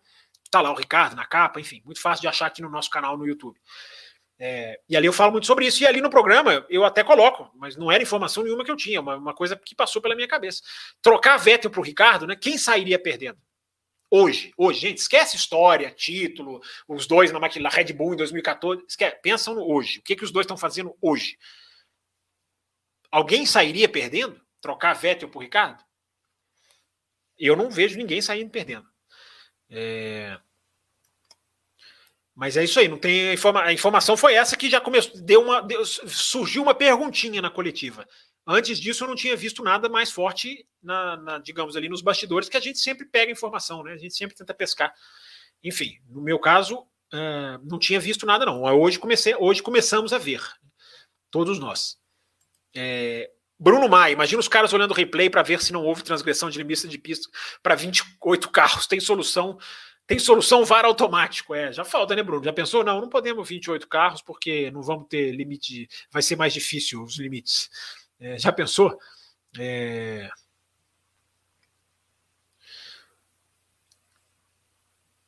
Elas entram e já saem, igual Toyota e BMW, Toyota, Honda e BMW, diz aqui o Ivan Arantes, acho que está falando aqui de, de fabricantes, né? É, gente, 1 hora e 43 aqui, chegando no nosso finalzinho mesmo, tá? Eu disse perguntas até 11h20, então eu vou ler as perguntas mandadas até 11h25, né? E aí a gente já vai terminando aqui. É... Mas seria interessante ter uma mulher no meio dos rapazes na Fórmula 1. Gostaria de ver o desempenho. Também acho, Larissa. Acho que seria muito legal. É muito legal você ver uma mulher disputando, né, com categoria. É, e essa é a minha dúvida, cara. Essa aqui é a minha dúvida. Eu não acho que uma mulher tem que estar na Fórmula 1 por estar. Isso eu sou contra. E tem muita gente que defende. Ah, tem que pôr uma mulher, Suzy Wolf. Eu a gente defendendo a Suzy Wolf, cara. Não tinha a menor condição a Suzy Wolf, gente. Não tinha a menor condição de ser piloto de Fórmula 1. Menor condição. É, a Tatiana Calderon, coitada, que é uma menina até muito simpática, né, boa de entrevista, legal, né, mas não tem, não tem condição, não tem condição. Tem que ter uma menina que tenha condição, sem dúvida nenhuma. Estou com você. Agora, a gente tem que tomar muito cuidado para isso não, não, não, ser colocado ali como uma coisa meio que né, de, de, de, Ah, vamos colocar uma mulher de qualquer jeito. Não pode. Aí o tiro pode sair pela culatra. Uma mulher que participar de uma corrida de Fórmula 1 e fizer feio, ela, ela, ela, ela, ela, é, ela danifica o futuro todo da categoria. Ela danifica todo o futuro da categoria, que eu digo do gênero, né? Feminino. É, isso tem que ser uma coisa muito bem feita. Por isso que eu vou voltar nesse assunto com a entrevista que eu citei da Jamie Chadwick. Quem quiser ler, me manda até mensagem, eu até compartilho informação. É, esse assunto ele tem que ser tratado de uma maneira muito técnica, muito técnica, como tudo no automobilismo, né? Sem ideologias de gênero, porque o, machi, o machismo existe, ele tem que ser tratado, ele tem que ser observado nos pontos em que ele existe. Agora, eu não acho que uma mulher não está na Fórmula 1 por causa do, do machismo da Fórmula 1. O, o machismo do automobilismo, esse sim, que começa lá no kart mas são duas coisas diferentes. Como eu falei agora há pouco, eu acho que a Fórmula 1 ficaria muito satisfeita tendo uma mulher lá. É, mas existe o racismo, né? O racismo, digamos assim, da, estrutural que vem, que é da sociedade, não é nem só do automobilismo, e esse acerta lá, lá atrás. Isso sim, não há a menor dúvida disso. É, a discussão é complexa, gente. A gente vai, a gente vai voltar nesse assunto. É, o Paulo Jesus diz aqui também, uma mulher seria ótima para a Fórmula 1, agora diferente da Indy, onde correm mulheres, na Fórmula 1 desempenho é fundamental. Na Indy também é, Paulo. Na Indy não é assim, não é que a mulher corre na Indy e pode fazer o que quiser. Não, é. A Bia Figueiredo sofreu, cara, não ficou, não ficou, não conseguiu se manter. É... O nível é acima da Indy, da Fórmula 1, claro, claro. Mas o carro da Indy é muito físico, o Paulo, muito físico. Se já há a questão do lado físico na Fórmula 1, o carro da Indy é muito físico, pesado, a direção não é suave como da Fórmula 1. Eu lembro do Rubinho falar isso. Rubinho, cara, o cara né, preparado, cara que guiou 20 anos de Fórmula 1. Não é fácil guiar o carro de Fórmula Indy, não. É, eu concordo com você, o nível da Fórmula 1, evidentemente, é muito mais técnico, mas a, a, o carro em si é, nem, é, é muito difícil na, da Indy também. É... O Ivan Arantes diz aqui que a sprint é chata para danar. É, não concordo, mas está tá aqui registrada a opinião dele. E a sprint, o Ivan, a sprint ela, ela, ela acerta no domingo, cara. Eu falo isso aqui, ó, desde antes da primeira sprint ser realizada em 2021. A sprint ela tem um impacto positivo no domingo, mesmo que o sábado não seja tão bom. É, O PBO fala uma coisa interessante aqui, ó. Fábio, eles pagam por esse fornecimento de motores, não é de, não é de graça. Então, por que ceder à pressão dos fornecedores? Porque, cara, é um jogo político. Eu te forneço, mas você vota comigo. Ou eu não te forneço no ano seguinte. Entendeu? Eu não sei como é que é o contrato, mas há, há essa, há essa influência maligna, PBO. Há essa influência maligna. O cara, o cara fornece motor muito para ganhar influência política. Muito para ter essa votação do limite de orçamento que a gente teve agora. Eu acabei de falar, a gente acabou de ter um exemplo. O exemplo está aqui, está na, tá na nossa cara, no nosso nariz, embaixo do nosso nariz. Né? Nove equipes votaram, isso é uma informação. A Renault não ter votado é uma, é uma, é uma. Algumas fontes dizem, eu acredito. Agora, o 9 em 10 para aprovar o aumento do limite de orçamento é uma informação. Como que você tem nove equipes em dez votando, gente? Como que você tem nove equipes aprovando isso? Sendo que a Haas já falou que não vai bater, não vai chegar, a Williams já falou que não vai chegar, a Alfa Romeo já falou que não vai chegar, a Renault já falou que não vai chegar. É, você tinha que ter no mínimo, se você tivesse seis votos, era outra coisa. É, gente, é o jogo sujo, é o jogo de bastidores que, que muita gente não, até não, não, não tem interesse em saber, mas que a gente tem a obrigação de falar. É, é, obrigado aqui para dois novos seguidores lá no Twitter, ó, o Henrique Costa e o F1 na veia. Não sei se estão aqui na live foram para lá. Acabaram de entrar lá, na, lá no arroba CampusFB como novos seguidores. Sejam bem-vindos. É, e também tem as redes sociais do café, né, gente? Deixa eu passá-las aqui na tela aqui para vocês também não comerem mosca. É, cadê elas aqui? Cadê elas aqui? Aqui, ó, tá aqui passando aqui embaixo para vocês, ó, Twitter, Instagram, Facebook, tá? Vou deixar aqui um pouquinho para vocês se logarem aí nesse finalzinho de live. É... A sprint é boa, melhor o final de semana, diz aqui a Larissa. É... O Celso MH, para a entrada de uma nova equipe, mas se é tão bom para a FIA, ela também poderia aumentar o bolo da premiação. É, o, Celso, não é a FIA que gere o bolo da premiação, é a Liberty. Ela poderia aumentar. Ela poderia aumentar. É... Mas a Liberty já aumentou, cara. A Liberty paga muito mais as equipes do que o Eccleston pagava. Muito mais. Muito mais. Pode... Não tenha dúvida disso. A Liberty já aumentou a participação das equipes. O Eccleston, o Eccleston teve uma época em que metade da, do, do lucro era dele. Metade, cara. Você tinha equipes, FIA, eh, autódromos, você tinha todo mundo, o, lucro era metade era dele. É, esperto o rapaz, né? É, e tem gente que até hoje louva. Tem gente que acha que era um super gênio. Era um gênio, mas pro, pro bolso dele. É, tinha suas qualidades? Tem, né? Tá vivo ainda. É, mas né, maltratou demais a Fórmula 1. Como, como, como estrutura saudável, maltratou demais. Então, Celso, a Liberty, só, só te, te informando, não é a FIA. A, a, premiação da FIA é por pontos, é outra premiação. O lucro, a premiação do, do, bolo da grana mesmo, que vem da televisão, que vem dos autódromos, que vem do merchandising, que vem da publicidade da, dos hospitality centers, esses quatro itens que formam o lucro da Fórmula 1, que passou de 2 bilhões de dólares no ano passado, que é recorde, ele poderia muito bem ser aumentado, Celso. Muito bem. Muito bem. Só que não adianta a, a, a Liberty querer fazer isso sendo que ela não tirou da cláusula do, do contrato, do papel, a prerrogativa das equipes vetarem. Não adianta a Liberty querer dar 200 milhões de dólares para todo mundo de graça, sem juros, nem correção monetária, não adianta. Se a estrutura do regulamento a Liberty não tirou, e aí que ela, aí que ela errou, é, não adianta. Se as equipes vetarem, não adianta a Liberty querer pagar, não adianta a Liberty querer seduzir as equipes. Não, eu te pago mais, libera aí. Não adianta. Você tinha que tirar esse gatilho do regulamento para que você mande no seu próprio campeonato. Né? Porque o que acontece hoje em dia é isso. A Liberty pagou 8 bilhões de dólares na Fórmula 1 e não manda totalmente na Fórmula 1. Nas questões comerciais, de entradas de novas equipes, que é uma coisa que ela pode gerenciar também junto com a FIA. Aí, aí são as duas: uma é inscrição, a outra é a aceitação. É, é, meio, é meio complexo, mas enfim, a Liberty não manda 100% na parte que ela pagou. O que é uma grande pena, enorme pena. Né? É, o Jorge Antunes diz uma coisa que eu também acho, embora seja né, um tiro no escuro. O Stroll é dono da equipe, mas também tem investidores. Manter o filho vai se tornar insustentável alguma hora. Eu também acho, Jorge, mas é, não, dá, não tem nenhuma garantia, né? Eu também acho que vai caminhar para esse lado. Né? Uma hora alguém tem que virar para o cara e falar assim, meu amigo, sério? Né? Sério? É, é... Mas enfim, está demorando muito, né? Não sei se vai acontecer, não. Às vezes o, Lance, às vezes o Lawrence Stroll já negocia nisso aí, meu amigo. Dupla de pilotos, vocês não enchem a minha paciência, eu que escolho. É, esse é um dos motivos que. Esse pode ter sido um dos motivos que o Otmar Sinalfer saiu. Nunca esqueço, já citei aqui no café. O Otmar, Otmar Sinalfer saiu falando: dois papas não mandam numa igreja. Enfim, cada um entenda como quiser. A frase dele foi essa. É, a Fórmula 1 realmente precisa de mais carros, precisa muito, Paulo, precisa urgente. Agora, na Índia, o excesso de carros também faz com que tenhamos muitos pilotos ruins e não, não podemos esquecer. Mas isso é outra coisa, Paulo. Você não vai deixar de ter carros porque você pode trazer pilotos ruins. Pode acontecer isso na Indy? Eu não acho que a Indy tenha tantos pilotos ruins assim, não. Mas, mesmo que tenha, você não deixa de crer, ah, se eu aumentar o grid eu vou ter piloto ruim. Ué, para que, que você tem categoria de base? Para que, que você tem trabalho técnico, simulador? É, a gente tem que nivelar por cima, Paulo. É, se isso acontece, isso ok, mas isso não é um impeditivo. Porque aí você está usando o argumento, cuidado para você não usar o argumento dos caras que defendem. Né? Os caras viram lá e falam assim: não, porque a equipe não vai.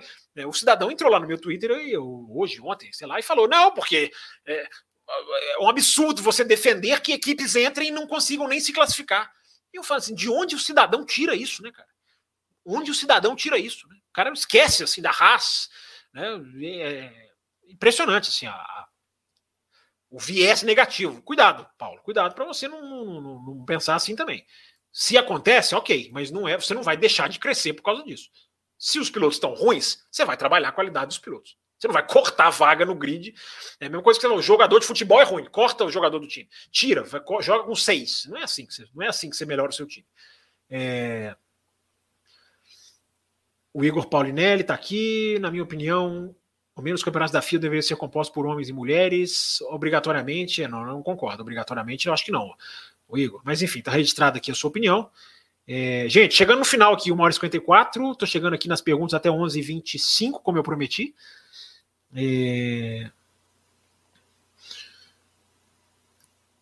A Mel Maganha, nossa apoiadora, está aqui. Você acredita no motor Ferrari para essa corrida, mesmo com a, mesmo com a, a para essa corrida, mesmo com atualizações?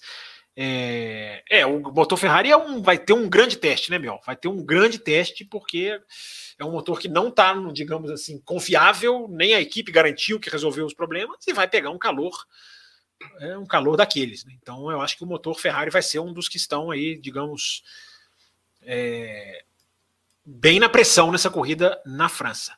Gente, então aqui, ó, vamos chegar no final, vamos caminhar para o final, 1 hora e 55, já paguei o atraso, paguei a extensão do superchat, ninguém mandou mais superchat depois da meta. Eu vou fazer metas de, eu vou fazer igual as equipes fizeram com o assoalho. Eu vou repartir com a prancha debaixo do assoalho, eu vou repartir a meta. Eu quero, vou querer meta até tal hora e depois outra meta que vocês são muito espertinhos. É, mas brincadeiras à parte, gente, muito obrigado a quem participou aqui, passou essa 1 hora e 55 aqui com a gente. A gente está de volta na segunda-feira com um programa com um bloco exclusivo depois do programa principal. Tem bloco exclusivo para uh, apoiadores, para quem está é, nas faixas Caputino e Extra Forte. Essa é a nossa novidade, está aqui na tela. Segunda-feira já tem conteúdo extra, mas para quem não está nas faixas de apoiador, tem o café normal, tem o café às 9h40, né, para você ouvir, para você fazer, saber toda a análise do GP da França. É, se você quiser correr, concorrer a uma assinatura da F1 TV, já já vai ter uma, um novo sorteio. Você pode entrar na faixa extra forte. Deixe o seu like, siga o programa nas redes sociais. E se você gostou da edição, está gostando do nosso trabalho, entra aqui no Apoia-se. Está passando aqui embaixo para fechar a live. Entra aqui no Apoia-se para você se tornar um daqueles que fazem com que o nosso canal permaneça de pé, né? com que o nosso canal permaneça vivo, com que o nosso canal tenha é, condição de investir em mais conteúdo extra, que é uma coisa que está na pauta, está nas reuniões, e quando a gente promete, a gente entrega. Pode demorar, mas a gente entrega. É, obrigado, galera. Valeu todo mundo aí no chat, valeu todo mundo que mandou pergunta, valeu todo mundo que manda na hashtag, e até a próxima segunda aqui no canal do Café com Velocidade. Termina aqui Café com Velocidade, o mais tradicional podcast sobre corridas do Brasil. Café com Velocidade, a dose certa na análise do esporte a motor.